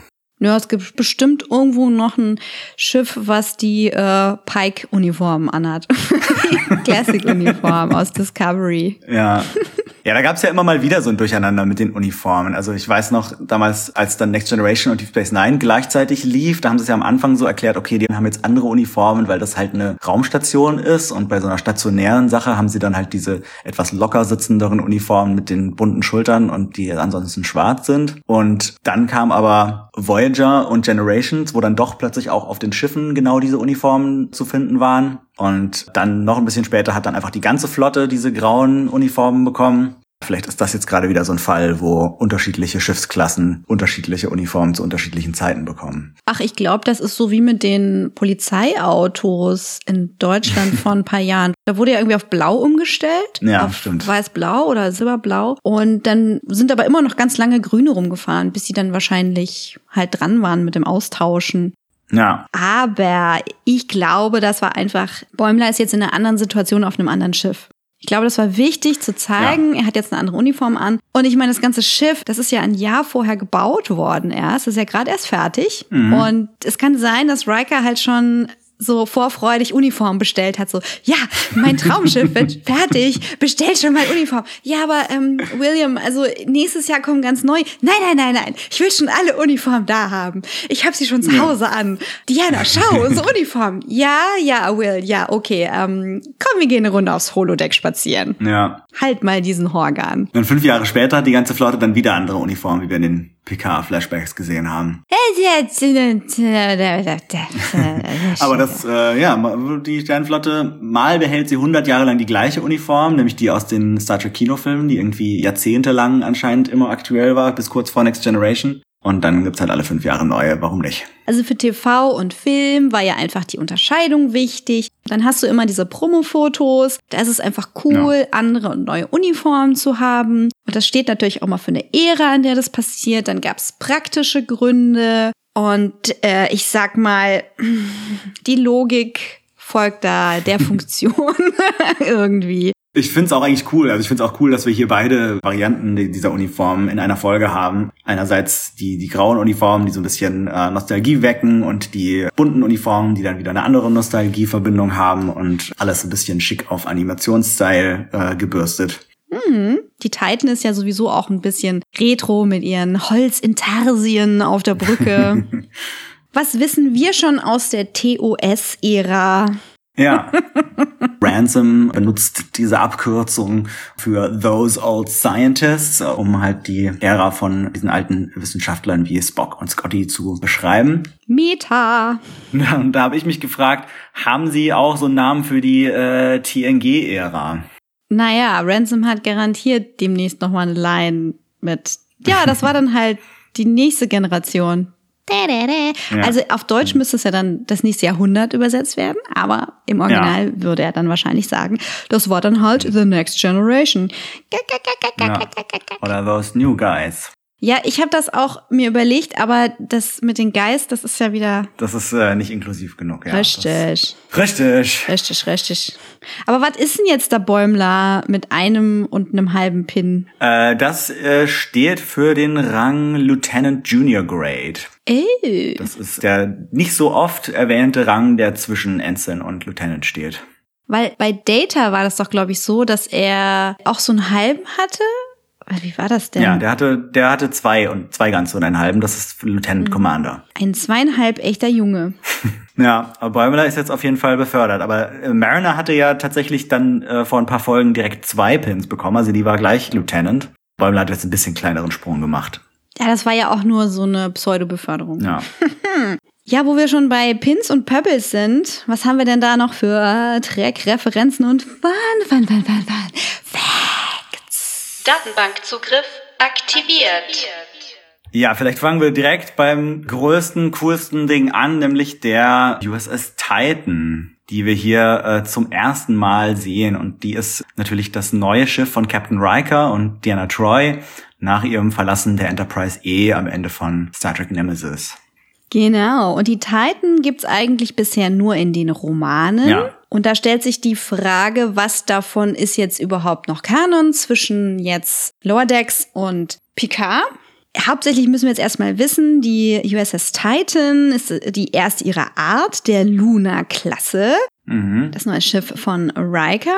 Äh, Das ist eine Klasse, die als Tiefraum-Multimission-Forschungsschiff und Langstrecken-Wissenschaftsschiff konzipiert wurde. Also das ist wirklich ein Mund voll und ausdrücklich nicht für kriegerische Zwecke konzipiert wurde. Aber anscheinend doch um einiges besser bewaffnet als die Cerritos, weil sie ja die Packlets dann ziemlich schnell zurückschlagen konnte, womit sich die Cerritos alleine schwer getan hat. Ja, ähm, nun, darauf habe ich keine Antwort. Ja, das äh, lassen wir mal so stehen. Irgendwo im Tiefraum, wo sie ihre Multimissions-Forschungsmissionen, was auch immer, durchführen müssen, da muss man sich wahrscheinlich schon auch verteidigen können. Da kann es ja doch sein, dass man auf Borg oder Gorn oder Trump stößt. ja, man muss sich im Jahre 2020 schon äh, bewaffnen, um die Wissenschaft als solche zu verteidigen. Und ich meine natürlich Ja. mit verbaler Verteidigung. Äh, wow. ja. Heute very loaded, this podcast. Mhm. Also die Titan, die wurde ja zum ersten Mal in Star Trek Nemesis erwähnt, wie ich vorhin schon gesagt habe. Aber äh, dort hat man sie nie gesehen. Also dann gab es 2005 einen Fanwettbewerb von dem amerikanischen Buchverlag äh, Simon Schuster, die die Star Trek Romane rausgeben. Und da wollten sie, dass die Fans ihre eigenen Entwürfe einreichen für dieses Schiff, für die Titan. Und da hat dann ein Fan namens äh, Sean Tourangeau, der irgendwie Illustrator ist, gewonnen, hat damals die Titan designt, die dann auf den Buchcovern verwendet wurde, die dann auch irgendwie von diesen Eagle Moss äh, Raumschiffmodellen ein offizielles Modell bekommen hat, aber natürlich nicht offiziell Canon war. Und das Großartige an dem Auftritt in dieser Folge ist, dass tatsächlich dieses Design von diesem Fan jetzt auch hier das offizielle Design der Titan ist und damit kanonisiert wurde. Geil. Ja, ich hoffe, äh, Sean kann sich davon was kaufen. Ja, das ist die Frage, ob er dafür jetzt nochmal Kohle kriegt, weil das ist ja oft so bei so, wenn man so Work for Hire macht in den USA für, für große Medienkonzerne, dass dann die Sache, die man für ein, für ein Butterbrot äh, gemacht hat, auch Jahre später denen noch gehört und Geld bringt. Aber ich weiß auf jeden Fall, dass er sich gefreut hat und ziemlich happy war, dass sein Schiff jetzt offiziell in der Star Trek-Serie aufgetaucht ist. Ich frage ihn mal nach seinem Butterbrot. Denn das ist ja auch in unserer Szene, der Comic-Szene, Ja. gerade immer wieder und immer wieder, wieder, wieder, wieder Thema, dass Firmen sich denken, ach na ja, warum soll ich gucken, was ich für IllustratorInnen anheuern möchte? Ich kann ja einfach mal das ausschreiben und guck mal, was ich bekomme und die Gewinnerin kriegt dann Geld. Und das geht natürlich gar nicht. Also macht das nicht, Leute. Ja. Ah jo, also Riker ist jetzt schon ein Jahr oder weniger Captain auf der Titan und er und Diana haben sich äh, schön eingelebt. Anscheinend ist auch das ganze romulanische Ale schon ausgesoffen seit der Hochzeit und es müsste jetzt dann wirklich mit dem Nestbau losgehen nach der Timeline von Picard. Mhm. Ja, stimmt. Also wie gesagt, der Rest aus den Büchern, das müssen wir mal gucken, was davon noch Kanon ist. Eine Mission der Titan war eben in den romulanischen Raum zu gehen und da zu verhandeln und zu machen und zu tun. Und die von mir sehr vermissten Remana äh, kamen Mhm. davor. die sind dann unter das Protektorat der Klingonen gefallen und so weiter und so fort, damit sie dann auf Romulus siedeln konnten. Aber gut, wie gesagt, hab nicht so viele Erinnerungen an die Hörbücher, weil ich die eigentlich ein bisschen langweilig finde. Aber das liegt an mir, nicht an den Büchern. Ich fand die ganz cool. Ich habe da auch einige von gelesen. Kannst du das bestätigen, was ich da zusammengefasst habe? Äh, so ungefähr. Das ist auch eine Weile her, dass ich das gelesen habe. Aber die sind ja, wie gesagt, irgendwie 2005 oder 2006 ging die Titan-Reihe los. Und um die Zeit habe ich auch die ersten gelesen. Aha. Und bin da jetzt auch nicht mehr auf dem neuesten Stand. Ja, so in der Art war das. Und da wurde dann auch die Crew eingeführt und so. Aber zu der kommen wir vielleicht später nochmal. Ja. Wegen Diana wollen sie nach Tulgana 4 fliegen. Und da waren wir ja diese Staffel schon. Ja, in Folge zwei, glaube ich. Ihr erinnert euch an diesen Planeten mit den ganzen Vierteln, das, was war das, klingonische Viertel und so weiter und so weiter. Ja. Und dann gab es eben auch Little Ricer, auf das Riker sich hier bezieht und da mit seiner Frau rumwitzelt. Was sagt irgendwie Riker so? Ja, die haben da ein kleines Ricer. Und Diana so, ja, sollen wir dann einen kleinen Horgan kaufen? Nein, Schatz, wir nehmen den, den wir immer nehmen. Ja. Okay, okay. Ehe läuft. Wink, wink, wink. wink. Und eins, und zwei, und drei. Ja, Jazz ist für Riker immer schon sehr wichtig. In den besagten Romanen sind, glaube ich, sogar die Shuttles der Titan nach bekannten JazzmusikerInnen benannt. Aber natürlich kennen wir auch die verschiedenen Szenen, wo er auf seiner Posaune Jazz gespielt hat. Und hast du Mariners ganzen versteckten illegalen Klumpatsch ausmachen können? Ähm, so ein bisschen. Also es ist ja auch ein Rückbezug auf die Serie selbst, weil in der ersten Folge ganz am Anfang versteckt sie ja irgendwelche Sachen da, unter anderem so ein klingonisches Bat'leth und irgendwie romulanischen äh, Whisky. Das Bat'leth taucht auch hier wieder auf und irgendwie eine Flasche Blutwein und ein Tribble. Aber das Wichtigste, das Allerwichtigste ist der Spock-Helm. Weißt du, was das ist? Das ist so ein Merchandise-Ding gewesen, oder? Ja, genau. In den, in den 70ern gab es irgendwie insgesamt ja noch nicht so viel an, an Lizenzprodukten, an Merchandise, das sich irgendwie auf bekannte Serien und Filme bezog. Und das ging da gerade so los. Und da haben dann manche Firmen einfach gesagt, okay, wir machen jetzt Star Trek Spielsachen, aber wir machen jetzt nicht irgendwie ein Enterprise Modell, sondern wir nehmen irgend so ein Ding, was wir schon haben, wie in dem Fall so einen komischen Polizeihelm und schreiben das Spock drauf und dann ist das ein Star Trek Helm. Und das war halt immer so absurd, dass es diesen Spock-Helm gibt, der wirklich überhaupt nichts mit der Serie zu tun hat. So ein weißer Helm mit oben so einer, mit so einem äh, Sirenenlicht oben drauf. Ja, und jetzt hat er es doch in den Star Trek Canon geschafft, denn offensichtlich existiert er unter Mariners illegalen, versteckten Dingen auf der Cerritos.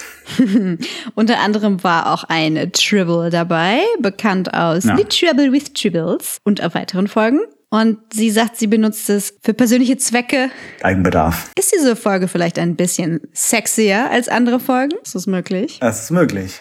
Auch sexy, was uns an den oben ohne Sulu aus The Naked Time erinnert. Das, wie nennt man es? Fechtdegen. Den äh, finden sie da auch und benutzen ihn dann gleich, um sich damit gegen die Pallets zu verteidigen. Ich frage mich, ob sie äh, richtige Fecht-Moves gemacht haben. Da müssen wir mal die Giske fragen, die sich sehr gut auskennt mit historischen Waffen und äh, historischen Kampftechniken. Und ich glaube, sie hatte mal Zulu besonders hervorgestellt. Mhm. George Takei konnte wirklich fechten und hat das dann auch selber Genau. sogar vorgeschlagen, eventuell, dass er, dass er das macht in dieser Folge.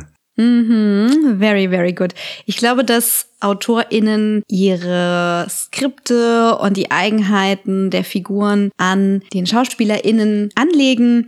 Das ist auch so eine Luxusentwicklung, ne? Also wenn du, Ja. wenn du so ein bisschen mit deiner Cast mitarbeitest und guckst, was sprechen die für Fremdsprachen und was können die so, dann hast du wirklich eine Richness, die Spaß macht. Auf jeden Fall. Ich glaube, da ist hier auch schon einiges passiert. Gerade Tony Newsom improvisiert wohl auch sehr gerne in der Synchronbude Oh. und äh, hat da schon einiges äh, hinzugefügt, was sie dann beibehalten haben. Unter anderem Shut Up Jen. Shut up, Jen! Shut up, Karen. Alright. Das war's, glaube ich. Da war sicherlich noch mehr, was da rausgefallen ist. Aber was noch sehr lustig war, war äh, Spock und Kirk im Animated Style zu sehen. Ja, das habe ich sehr abgefeiert. Also sie ähm, am Anfang halt auf diesem Planeten sind, zu dem sagen wir gleich auch nochmal was.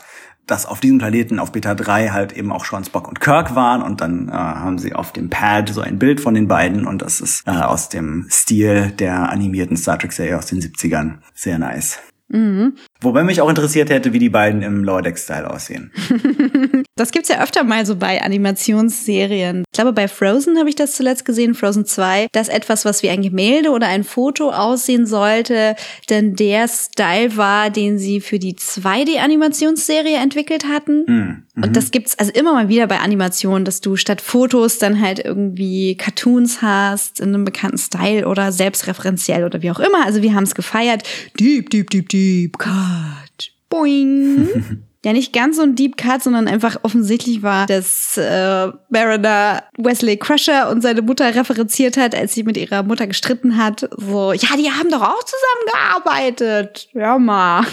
Sehr schön, habe ich mich gefreut. Und dass es einen Captain Freeman Day gibt, entsprechend des Captain Picard Days. Herrlich, herrlich. Ja, das große Ding, was ich gerade schon angeschnitten habe, ist der Planet Beta 3 und der dort existierende Supercomputer Landru, der diesen Planeten steuert. Da kommt das Konzept von The Purge her, glaube ich. Auf diesem Planet hatte der Computer eben, ich glaube sogar jeden Tag die, die Red Hour eingeführt, so eine Stunde lang, wo alle Regeln nicht mehr gelten und die Leute sich gegenseitig die Köpfe einschlagen können. Mhm.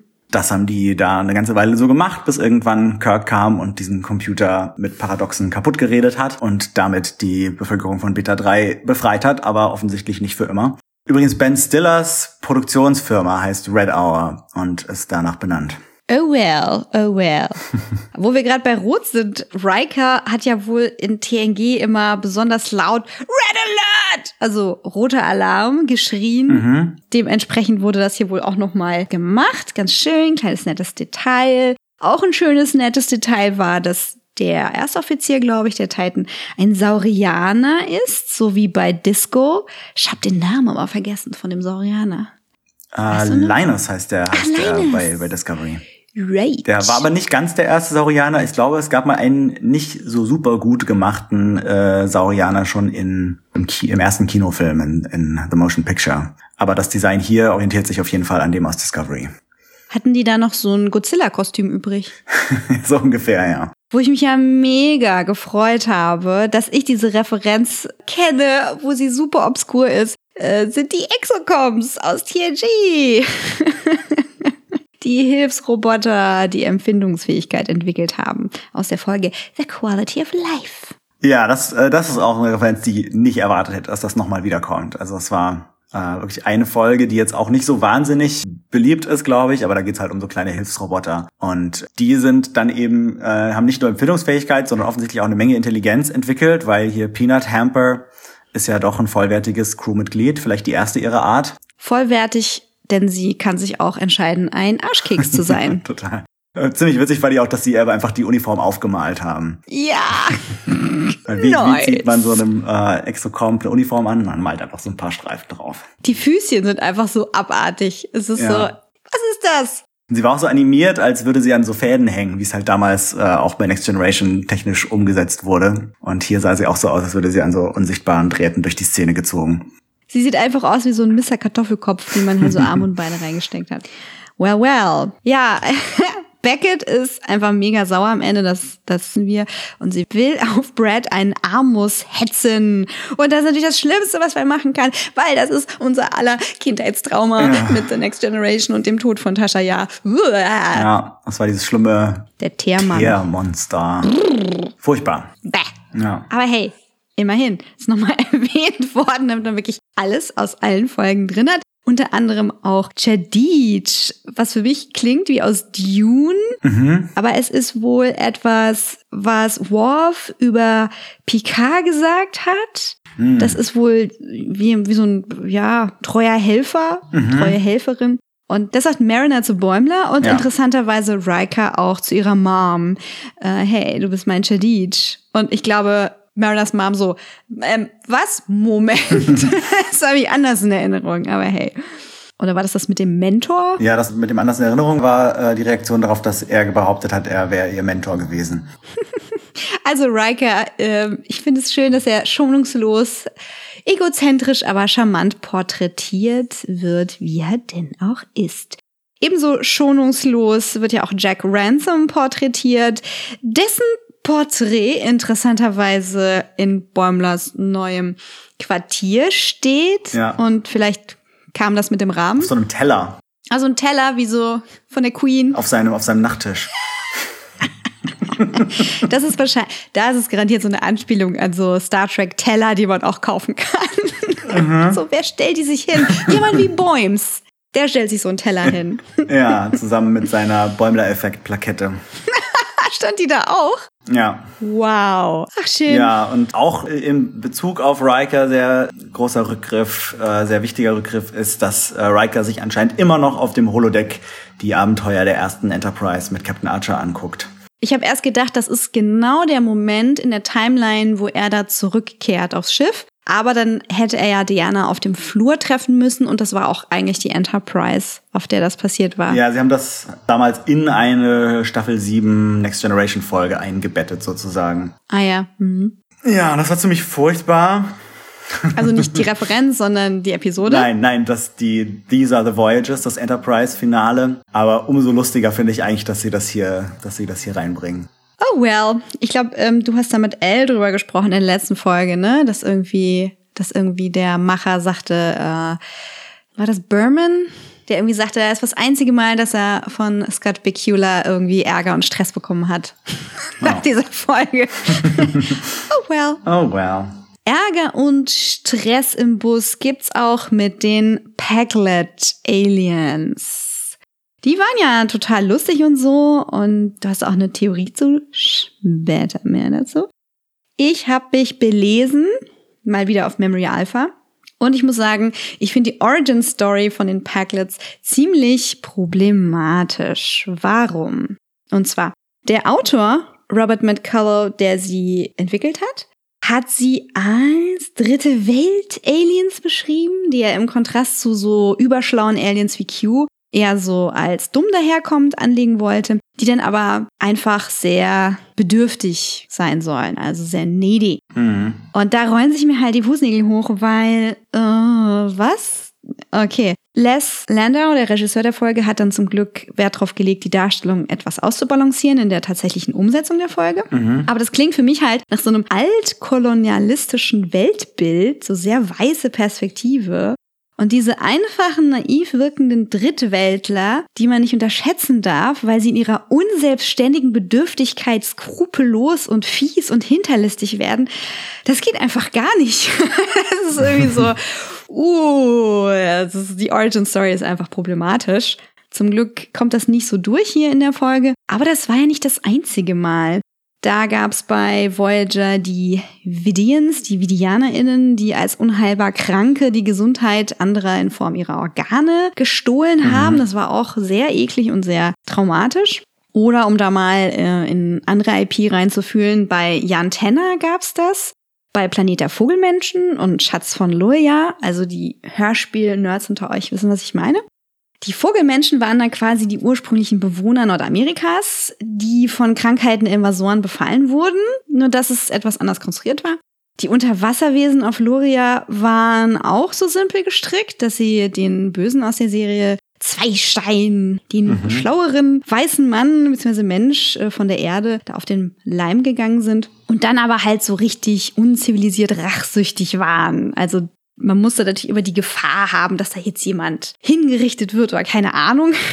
Aber das war nicht so weit weg von Cowboys gegen Indianer, die dann halt unzivilisiert, rachsüchtig und brutal dargestellt werden. Und das sind so rassistische Gedanken, die sich immer mal wieder in Sci-Fi und Fantasy finden und die heute vermutlich stärker reflektiert würden.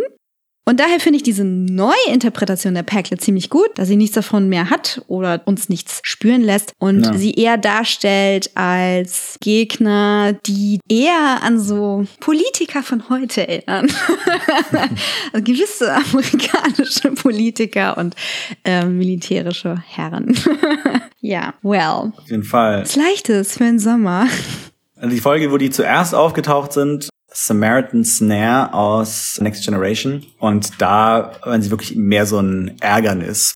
Nervig, aber nicht wirklich übelst gefährlich, bis sie dann irgendwann Jordi gekidnappt haben. Ja, hier haben sie sie jetzt ziemlich stark weiterentwickelt. Ja, ich denke mal, das haben wir dann auch Les Landau zu verdanken, dass das etwas ausbalanciert wurde. Aber mich hätte mal die Session im Writers Room interessiert. Ja. Hey, was machen wir da?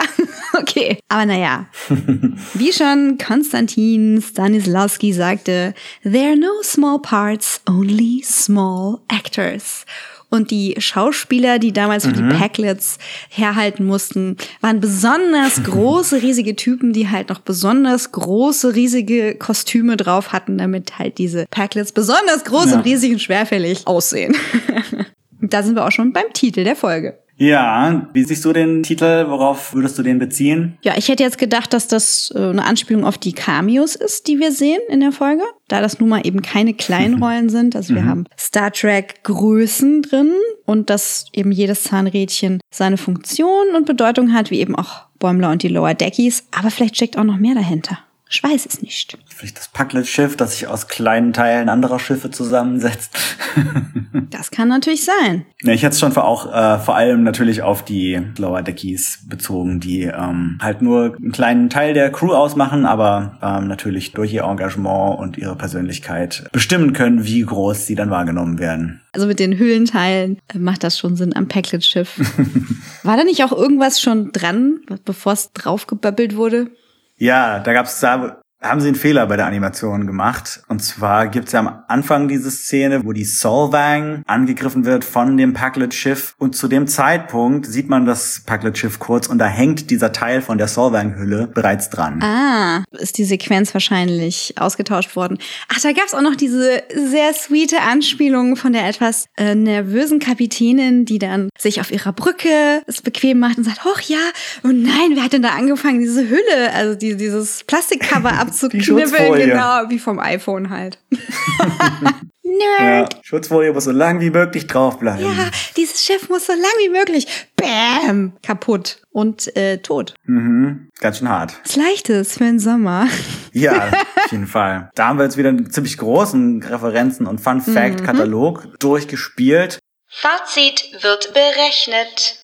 Adrian, wie hat's dir denn gefallen? Ich fand so diese Idee, die Packlets, diesen Witz von einer Alien-Spezies, so eine komödiantische Version von Superschurken werden zu lassen. Das fand ich ziemlich super. Also es ist einfach eine, eine geile Idee, weil es so gut zu diesem Konzept von Lower Decks passt, dass man halt so kleine Sachen aus dem Rest von Star Trek äh, nimmt und daraus irgendwie was Lustiges Neues macht aber halt gerade auch als Parallele äh, und Kommentar zu der Politik in unserer Welt ist es irgendwie spannend zu sagen, okay, es gibt Leute, die wirken vielleicht erstmal total dumm und man traut denen nicht zu, dass sie irgendwas irgendwie wirklich Schaden anrichten können, weil ihre Ideen so doof sind und sie sich so dämlich verhalten, dass die natürlich nicht so bedrohlich wirken wie jetzt irgendwie gerissenere, intelligentere Gegner. Aber wenn sie dann die Macht kriegen, sind sie trotzdem genauso gefährlich, wenn nicht noch gefährlicher. Interessant, auch irgendwie politisch betrachtet, fand ich dann die Kritik an der äh, Sternenflottenpraxis gerettete Welten danach danach einfach wieder sich selbst zu überlassen. Also dieses Ding, was vor allem in der Originalserie oft vorkam, okay, wir haben einen Planeten, der wird unterdrückt oder passiert irgendwas Schlimmes und dann kommt Kirk und hält seine Rede und rettet den Planeten und dann fliegt man einfach wieder weg und überlässt sie sich selber.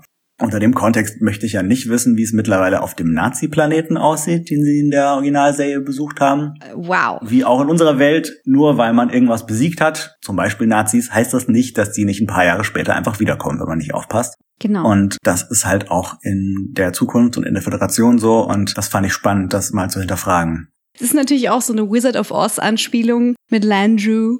Ähm, ja, natürlich passt das zu dem, was ich vorher zu den Packlets gesagt habe, dass diese weiße kolonialistische Perspektive da drin steckt. Das hast du in anderer Version in Gebieten, in denen die UN zum Einsatz kam und dann halt irgendwann wieder abziehen muss oder möchte und du dann da vielleicht drei Brunnen gegraben hast und dann, ja, jetzt guckt mal, wie er klarkommt. Ja. Und dann die Leute, die auf sich selbst gestellt sind, sich eventuell ihren alten Strukturen wieder zuwenden müssen. Das ist auch ein schweres Thema, aber ich finde es gut, dass eine Anspielung drin ist. Ja, auf jeden Fall. Und wenn wir schon bei realer Politik sind, fand ich äh, den Conspiracy Guy extrem lustig. Too real, man. Wolf 359 was an inside job. Oh ja, das große traumatisierende Event im Star Trek-Universum unserer 1990er. Der Borg-Angriff. Das war eine Schlacht, ne? Die Schlacht von Wolf 359. Genau, und das war tatsächlich im Grunde auch ein Stück weit ein Inside-Job, weil ja Picard zu der Zeit auf Seiten der Borg äh, tätig Ja, war. ja, ja, gut. Ja, ganz wichtiger Pluspunkt für mich war natürlich der Auftritt der Titan und der Troy Rikers. Auch wenn das jetzt fast schon so ein Klischee wird. Im Finale kommt Riker mit seinem Schiff und rettet den Tag. Dieser Podcast ist nicht spoilerfrei. Das äh, haben wir im Finale der ersten Picard-Staffel gehabt. Das haben wir im Finale von The Next Generation gehabt. Jetzt im Finale der ersten Lower Decks-Staffel. Und natürlich auch das Enterprise-Finale. Da sind die Troy Rikers auch aufgetaucht. Och, ich finde es gut. Der kann gern mal Freitag kommen und meine Woche retten. also wenn Wolf 359 und 9-11 alles Inside-Jobs waren und wir in einer Simulation leben, möchte ich William T. Riker hiermit anbieten, doch auch mal bei mir eine Simulation nachzuschauen und sich hier als Koch zu betätigen. Kein Problem. Also in der Küche steht Abwasch von drei Tagen. Go for it. Äh, was mir auch noch sehr gut gefallen hat, sind die Referenzen, die in dieser Folge auf frühere Lower Decks Folgen untergebracht werden. Also ich glaube, zu fast jeder der früheren Folgen haben sie irgendwas untergebracht. Also da haben wir Captain Dayton, die war ja vor ein paar Folgen auch schon die Kapitänin von dem Schiff, das von diesem Jellyfish-Alien äh, zerstört wurde. Ah, das mit Captain Dayton habe ich übersehen. Du hast recht. Dann haben wir die Bäumler-Effekt-Plakette aus The Bäumler-Effekt. Wir haben Tulgana 4 aus Envoys. Wir haben Badgie. Badgie, der Makrovirus. Wunderbar. Wir haben echt Referenzen auf fast alle vorherigen Folgen in der Staffel, die sich jetzt alle so zu dem großen Ganzen des Finales fügen. Und das fand ich ziemlich cool gelöst.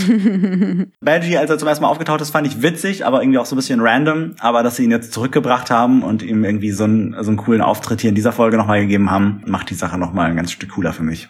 Ich fand's super cool, weil er damit einen Zweck erfüllt hat und gleichzeitig aber auch aus dem Holodeck, glaube ich, entfernt wurde und somit aus der Staffel entfernt wurde, Ja. weil Rutherford ja sein Gedächtnis mehr oder weniger verliert. Und es wäre sehr schlecht, wenn er unter diesen Vorzeichen Badgie nochmal begegnet wäre auf dem Holodeck. Ups. Uiuiuiui. Wer weiß. Können wir schon vorstellen, dass Badgie in irgendeiner Form nochmal zurückkehrt. Oh. Eher traurig fand ich den Verlust von Shax. Also einerseits traurig, andererseits auch, auch wirklich schade, weil ich den ziemlich cool fand und ähm, wir noch nicht so viel von ihm in dieser Staffel gesehen haben. Aber natürlich ein heldenhafter Tod. Äh, ja, ich äh, fand's ganz wunderbar eigentlich. Es war von Bedeutung. Und das gerade, wo wir erfahren haben, dass äh, Dr. Terna auf ihn steht. Also dadurch, dass Sex und Tod in der Literatur und im Entertainment immer wieder gepaart wird, was ich mittlerweile ein echt lames Klischee und Trope finde, äh, ja, haben sie das hiermit getan. Mhm. Ja, ich weiß nicht, er hat ja schon einen Kratzer überm Auge. Ja, Ja, vielleicht hat er Erfahrung mit Kaitianerinnen. vielleicht ja.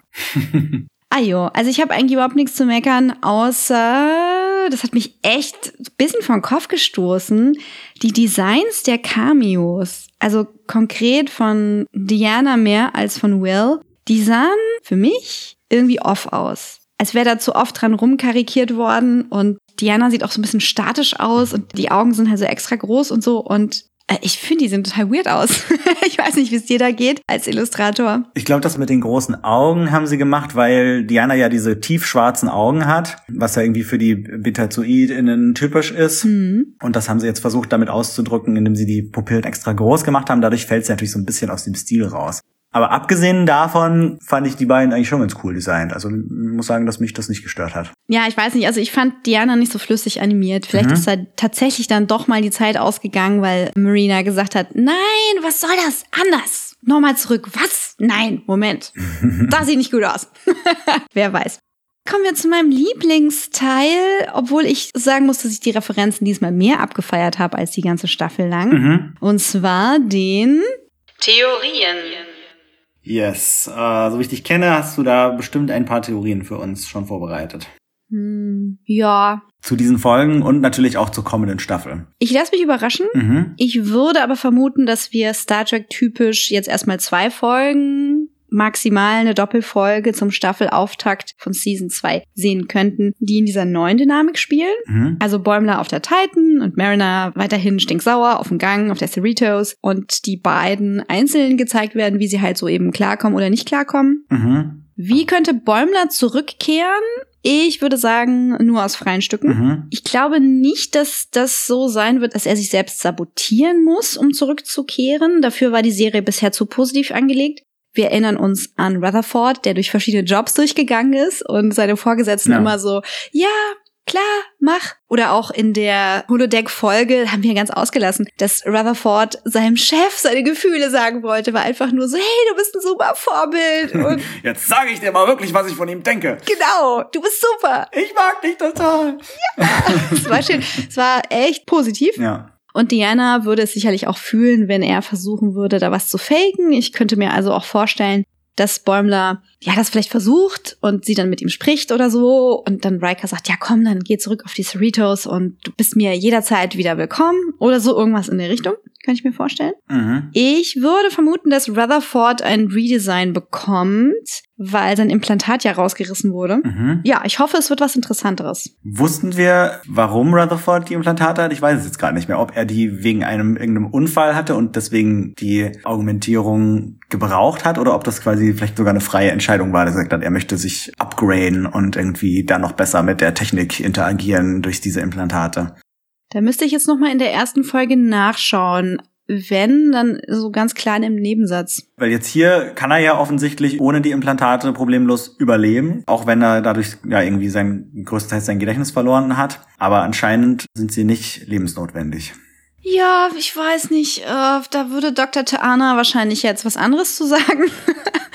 Adrian, du hast meine harte Arbeit überhaupt nicht berücksichtigt, die ich in drei Stunden OP hingelegt habe, um den Typ wieder zusammenzuflecken. Miau, miau, miau, miau. Ja, ja, ja, ja, ja. Einmal miau.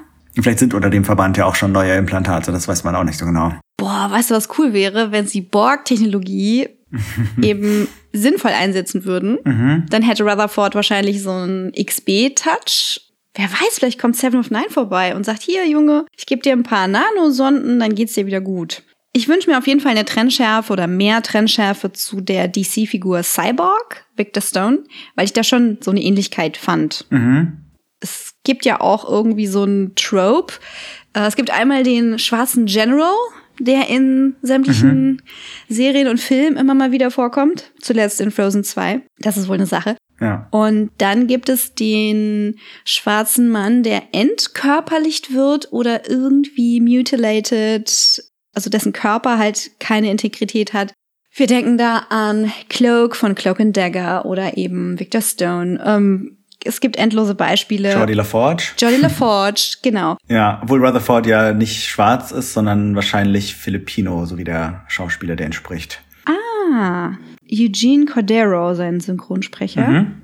Dann lasst mich das korrigieren zur Person of Color, deren Körper um ihre Integrität beraubt wird. Ja. Das könnte man mal im Auge behalten. Andererseits wird es ja sehr positiv dargestellt. Mhm. Also äh, ich glaube auch, dass Bäumler wahrscheinlich wieder auf die ähm, Cerritos zurückkehren wird. Mike McMahon hat schon gesagt, dass er zumindest am Anfang der Staffel auf der Titan bleiben wird. Also zumindest eine Episode, denke ich, werden wir diesen neuen Status quo erleben. Aber ich glaube eher nicht, dass man das über einen wirklich langen Zeitraum aufrechterhalten kann, irgendwie so eine Serie auf zwei Schiffen gleichzeitig spielen zu lassen.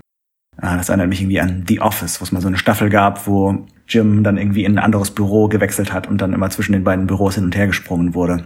Mhm. Aber das hat auch nicht so gut funktioniert, dann haben sie ihn wieder zurückgebracht ins, ins ursprüngliche Büro. Und ich denke, auch hier wird Bäumler wieder zurückkehren. Was ich mich dann aber frage, ist, äh, wenn Bäumler seine Beförderung behalten darf und vielleicht auch welche von den anderen Figuren über kurz oder lang befördert werden, wird man dann neue Lower Decker einführen, um sozusagen naja, um, um das Konzept der Serie äh, aufrechtzuerhalten, auch wenn unsere Hauptfiguren dann vielleicht äh, gar nicht mehr ausschließlich auf den Lower Decks und in den niedrigen Rängen unterwegs sind. Fällt dir da ein prominentes Beispiel zu ein, wo das auch so gemacht wird oder wurde?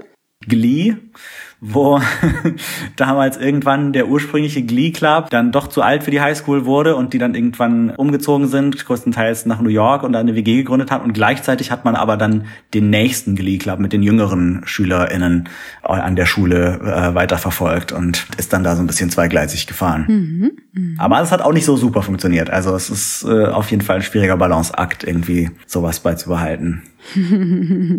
we'll see. Ja, und meine andere Theorie oder Hoffnung ist, dass die Pucklets jetzt tatsächlich vielleicht äh, so ein bisschen der Big Bad von Lower Decks werden, weil es hat ja jede Star Trek-Serie so ein Hauptbösewicht, also in der Originalserie waren es die Klingonen, die immer wieder auftauchten. Bei Next Generation hat man am Anfang versucht, irgendwie die Ferengi einzuführen und dann hat man sich hauptsächlich auf die Romulaner und Cardassianer besinnt und die immer wieder als böse auftauchen lassen. Bei Deep Space Nine hatten wir natürlich das Dominion als Hauptbösewicht bei Voyager vor allem die Borg. Und hier könnten das die Paglets sein, die äh, jetzt auch so ein bisschen die neuen Borg sind, weil sie ja auch mit denen gemein haben, dass sie eben die Technologien von anderen zusammenklauen und dadurch äh, jede Menge Macht erlangen. Hm, Unverschämtheit. Ich denke, mit denen könnte man schon noch was machen und die haben natürlich auch ein komödiantisches Potenzial. Schaut euch da gerne mal den Eintrag auf Memory Alpha an zu den Packlet, denn das ganze Design, diese Augenpartie, das alles ist dafür gemacht worden, um ihnen diesen Eindruck zu geben, den wir von ihnen haben. Ja. Würde mich interessieren, ob es da noch ein anderes Level gibt, was wir vielleicht kennenlernen von ihnen, dass sie sich halt irgendwie so abschminken und sagen so, alles klar. Dümmlichen Augenbrauen abnehmen. Genau. oh, Brasser. Wer einmal frostet, pflegt. Naja, und das nächste große Ding, was ich mir wünschen werde, als jemand, der eben diese Titan-Romane gelesen hat und die auch ganz cool fand, ist, dass man halt eventuell auch die restliche Titan-Crew aus den Romanen in der Serie kennenlernt. Besonders natürlich wäre das ein großer Gastauftritt von Tuvok, der der Sicherheitsoffizier der Titan ist oder der taktische Offizier. Und später ist, glaube ich, seine Frau dann auch noch mit an Bord. Mhm, als Nurse. Ah ja. Und das wäre dann wäre natürlich ein, eine ziemlich coole Möglichkeit, auch Tim Russ nochmal einen schönen Gastauftritt in äh, Lower Decks zu ermöglichen. Und T'Pel haben wir ja bisher auch nur einmal gesehen. Ich glaube sogar nur als Hologramm. Daher fände ich das mhm. echt schön, die interagieren zu sehen. Die haben ja auch Kids zusammen und so. Also erwachsene Menschen mittlerweile. Ähm, Nee, ja. erwachsene Vulkanier. Keine Menschen. Ich fände es natürlich toll, Melora Paslar zu sehen. Ja, genau, die ist eine Wissenschaftsoffizierin auf der Titan in den Romanen und die kennen wir aus der Deep Space Nine Folge Melora und das ist eine spannende Figur, die man unter dem Gesichtspunkt auch zurückbringen könnte. Ebenso äh, Nurse Ogawa, die die Krankenschwester der Enterprise war und jetzt die Krankenschwester der Titan ist. Und auch Wesley Crusher ist irgendwo mal auf der Titan aufgetaucht. Die Crewlisten aus den Büchern sind sehr lang. Ich bilde mir ein, die neuere Inkarnation von Dax wäre auch dabei gewesen, aber das kann ich mit Destiny verwechseln. Ja, die hat ihr eigenes Schiff, Esri. Also die haben zwar Crossovers, aber die ist ja Captain auf der Aventine. Ach, die Aventine, genau. Und irgendwie, das muss dann entweder bei Titan oder Destiny gewesen sein. Gibt's irgendwie ein Rendezvous? Die treffen aufeinander auf jeden Fall. Ja. Genau. Die könnte man auch noch kanonisieren. Das Design gab's bisher auch nur auf Buchcovern. Ja, für mehr als ein Butterbrot. Alrighty, dann äh, lege ich mal mein Ohr auf die Ethernet-Leitung. Unbekannte Signale aus dem Internet. Ich fange mal mit mir selbst an. Ich habe eine kleine Korrektur zur vorletzten Podcast-Episode. Einmal von mir und auch von der Brit Marie. Ja, also die Buchreihe, an die ich mich nicht mehr erinnern konnte, war Star Trek Destiny. Habe ich das rausgeschnitten? Wer weiß. Es gibt auf jeden Fall noch ein, eine Bonus-Episode auf Patreon mit der Frau Dunderklumpen, die uns schreibt, Sulu war natürlich Captain der USS Excelsior, nicht der Titan. Das hat sie irgendwie durcheinander gehauen. Und die Excelsior kam mit der Explosion und den Betten in Star Trek 6 vor. Ja, ich glaube, sie hat sich nur an den Auftritt der Excelsior in Star Trek 3 erinnert, wo sie wirklich nur sehr kurz vorkam und Sulu auch noch nicht Captain war. Da kam sie und, auch vor. Äh, Genau. Und das, das war so dieses Ding, wo sie, ach, die kamen nur mal so ganz kurz vor und gingen dann kaputt. Das wäre natürlich auch ein gutes Trope. genau. Aber sie kamen dann wieder eben mit Sulu als Captain und in einer ziemlich großen Rolle in Star Trek 6 und ähm, nicht nur in Star Trek 6, sondern auch dann später nochmal in einem Flashback in Voyager, weil Tuvok nämlich nicht nur auf der Titan, sondern auch auf der Excelsior gedient hat. Dieser Tausendsasser. Ja, dann haben wir noch äh, auf Twitter äh, die Aufforderung von Ed Bleriode reinbekommen, dass wir doch ein bisschen auf die Geschichte der USS Titan eingehen sollen und warum es so ein besonderes Schiff ist. Zum Beispiel mit den sehr diversen Aliens, die darauf dienen, die auch sehr gut dargestellt werden könnten in der Animation. Ja, da stellt sich halt jetzt die Frage, was ist Kanon, was nicht. Wir haben die Besatzung ja schon mal leicht umrissen. Das macht die Titan schon mal sehr besonders, weil wir da ein Wiedersehen hätten mit bekannten Figuren. Dann ist das Interessante an der Titan Crew eben die Diversität, wie zum Beispiel, dass Unterwasserwesen dabei sind und das in den Romanen ohne Einschränkung stattfinden kann und in, in der Animation dann wahrscheinlich auch. Ich frage mich, ob Bleriode auf was Bestimmtes anspielt, ähm, ob das was mit der Funktion als Forschungsschiff zu tun hat. Ja, also genau. Besonders schon auch, glaube ich, durch die große Diversität. Also der Arzt der Titan ist zum Beispiel so ein Dinosaurier, mehr oder weniger. Also ein Alien, der so ist, ist wie so ein riesiger Raptor. das ist halt schon recht besonders, wie diese Crew in dem Roman dargestellt wird. Und das wäre natürlich cool, wenn man das in der Animationsserie auch so ähnlich macht. Und für die Fans der Romane wäre es natürlich cool, wenn genau diese Figuren da auch auftauchen würden. Aber allein schon der saurianische erste Offizier, der neben Riker sitzt, ist ja nicht aus den Romanen. Also weiß ich nicht, ob sie sich da so nah dran halten werden. Hm, vielleicht musste er als medizinisches Personal mal eben auf die Brücke, weil es ist ja ein Forschungsschiff. Und da ist es super, verschiedene Perspektiven an Bord zu haben. Ja. Ja, apropos Perspektive. Ich habe es, wie gesagt, als Hörbuch gehört, die Titan-Reihe. Und da ist das besondere große Plus Detlef Bierstedt als Stimme der deutschen Adaption.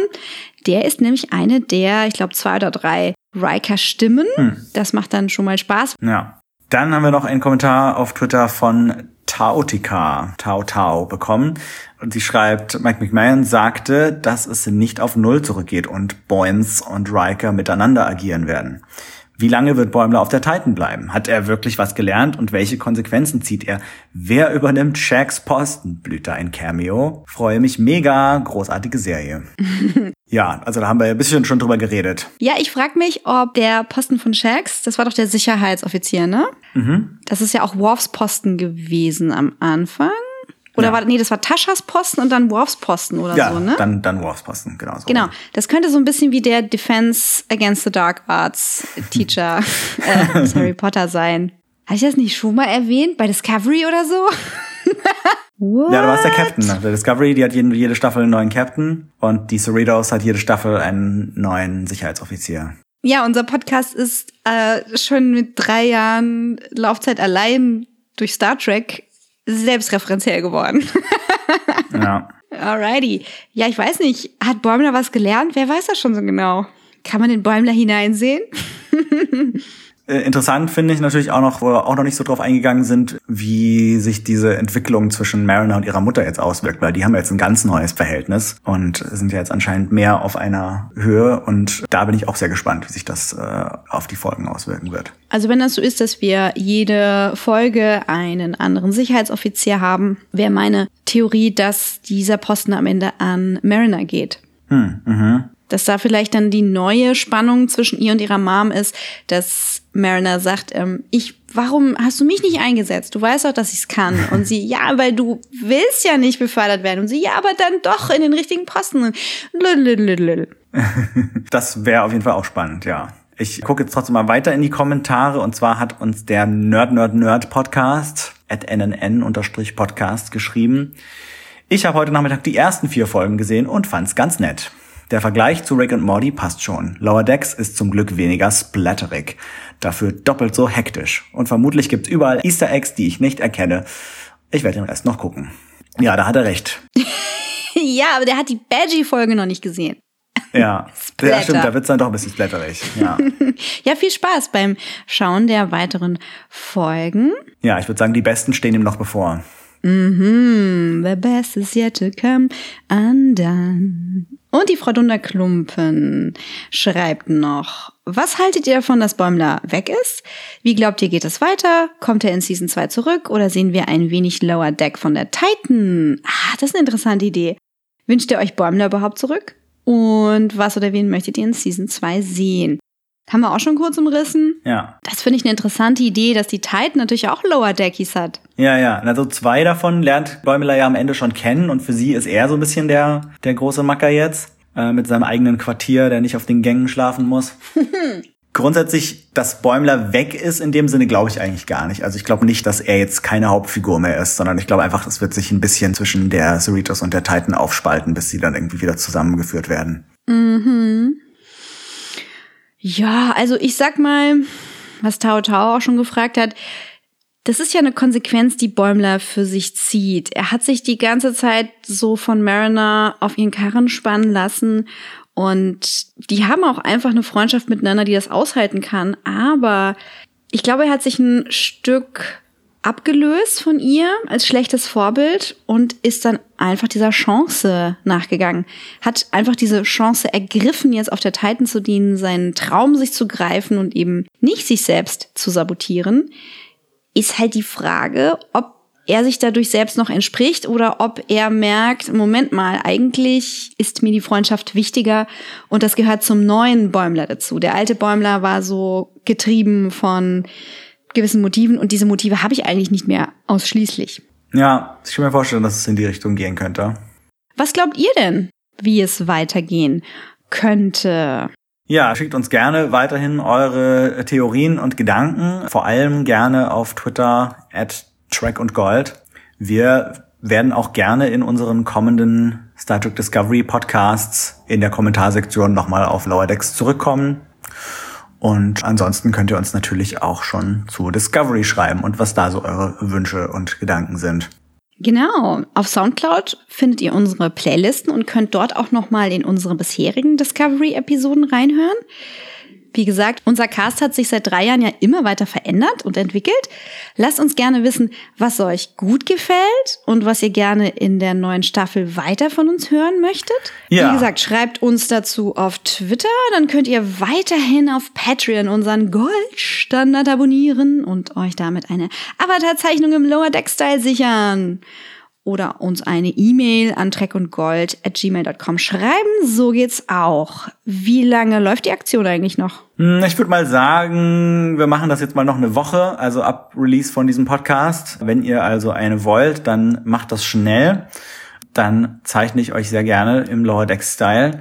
Falls ihr euer Lower Decks Porträt schon bekommen habt und trotzdem noch den Gold Standard abonniert habt, und aber nicht weiter 15 Euro pro Episode zahlen möchtet, dann müsstet ihr das jetzt aber auch wieder zurückändern auf einen der niedrigeren Levels. Nur als Erinnerung. Genau. Und damit verabschieden wir uns jetzt erstmal, bis es demnächst mit unseren neuen Discovery Podcasts weitergeht. Und Wow. bis dahin sag ich mal, work me. Working you. Tschüss. Goodbye.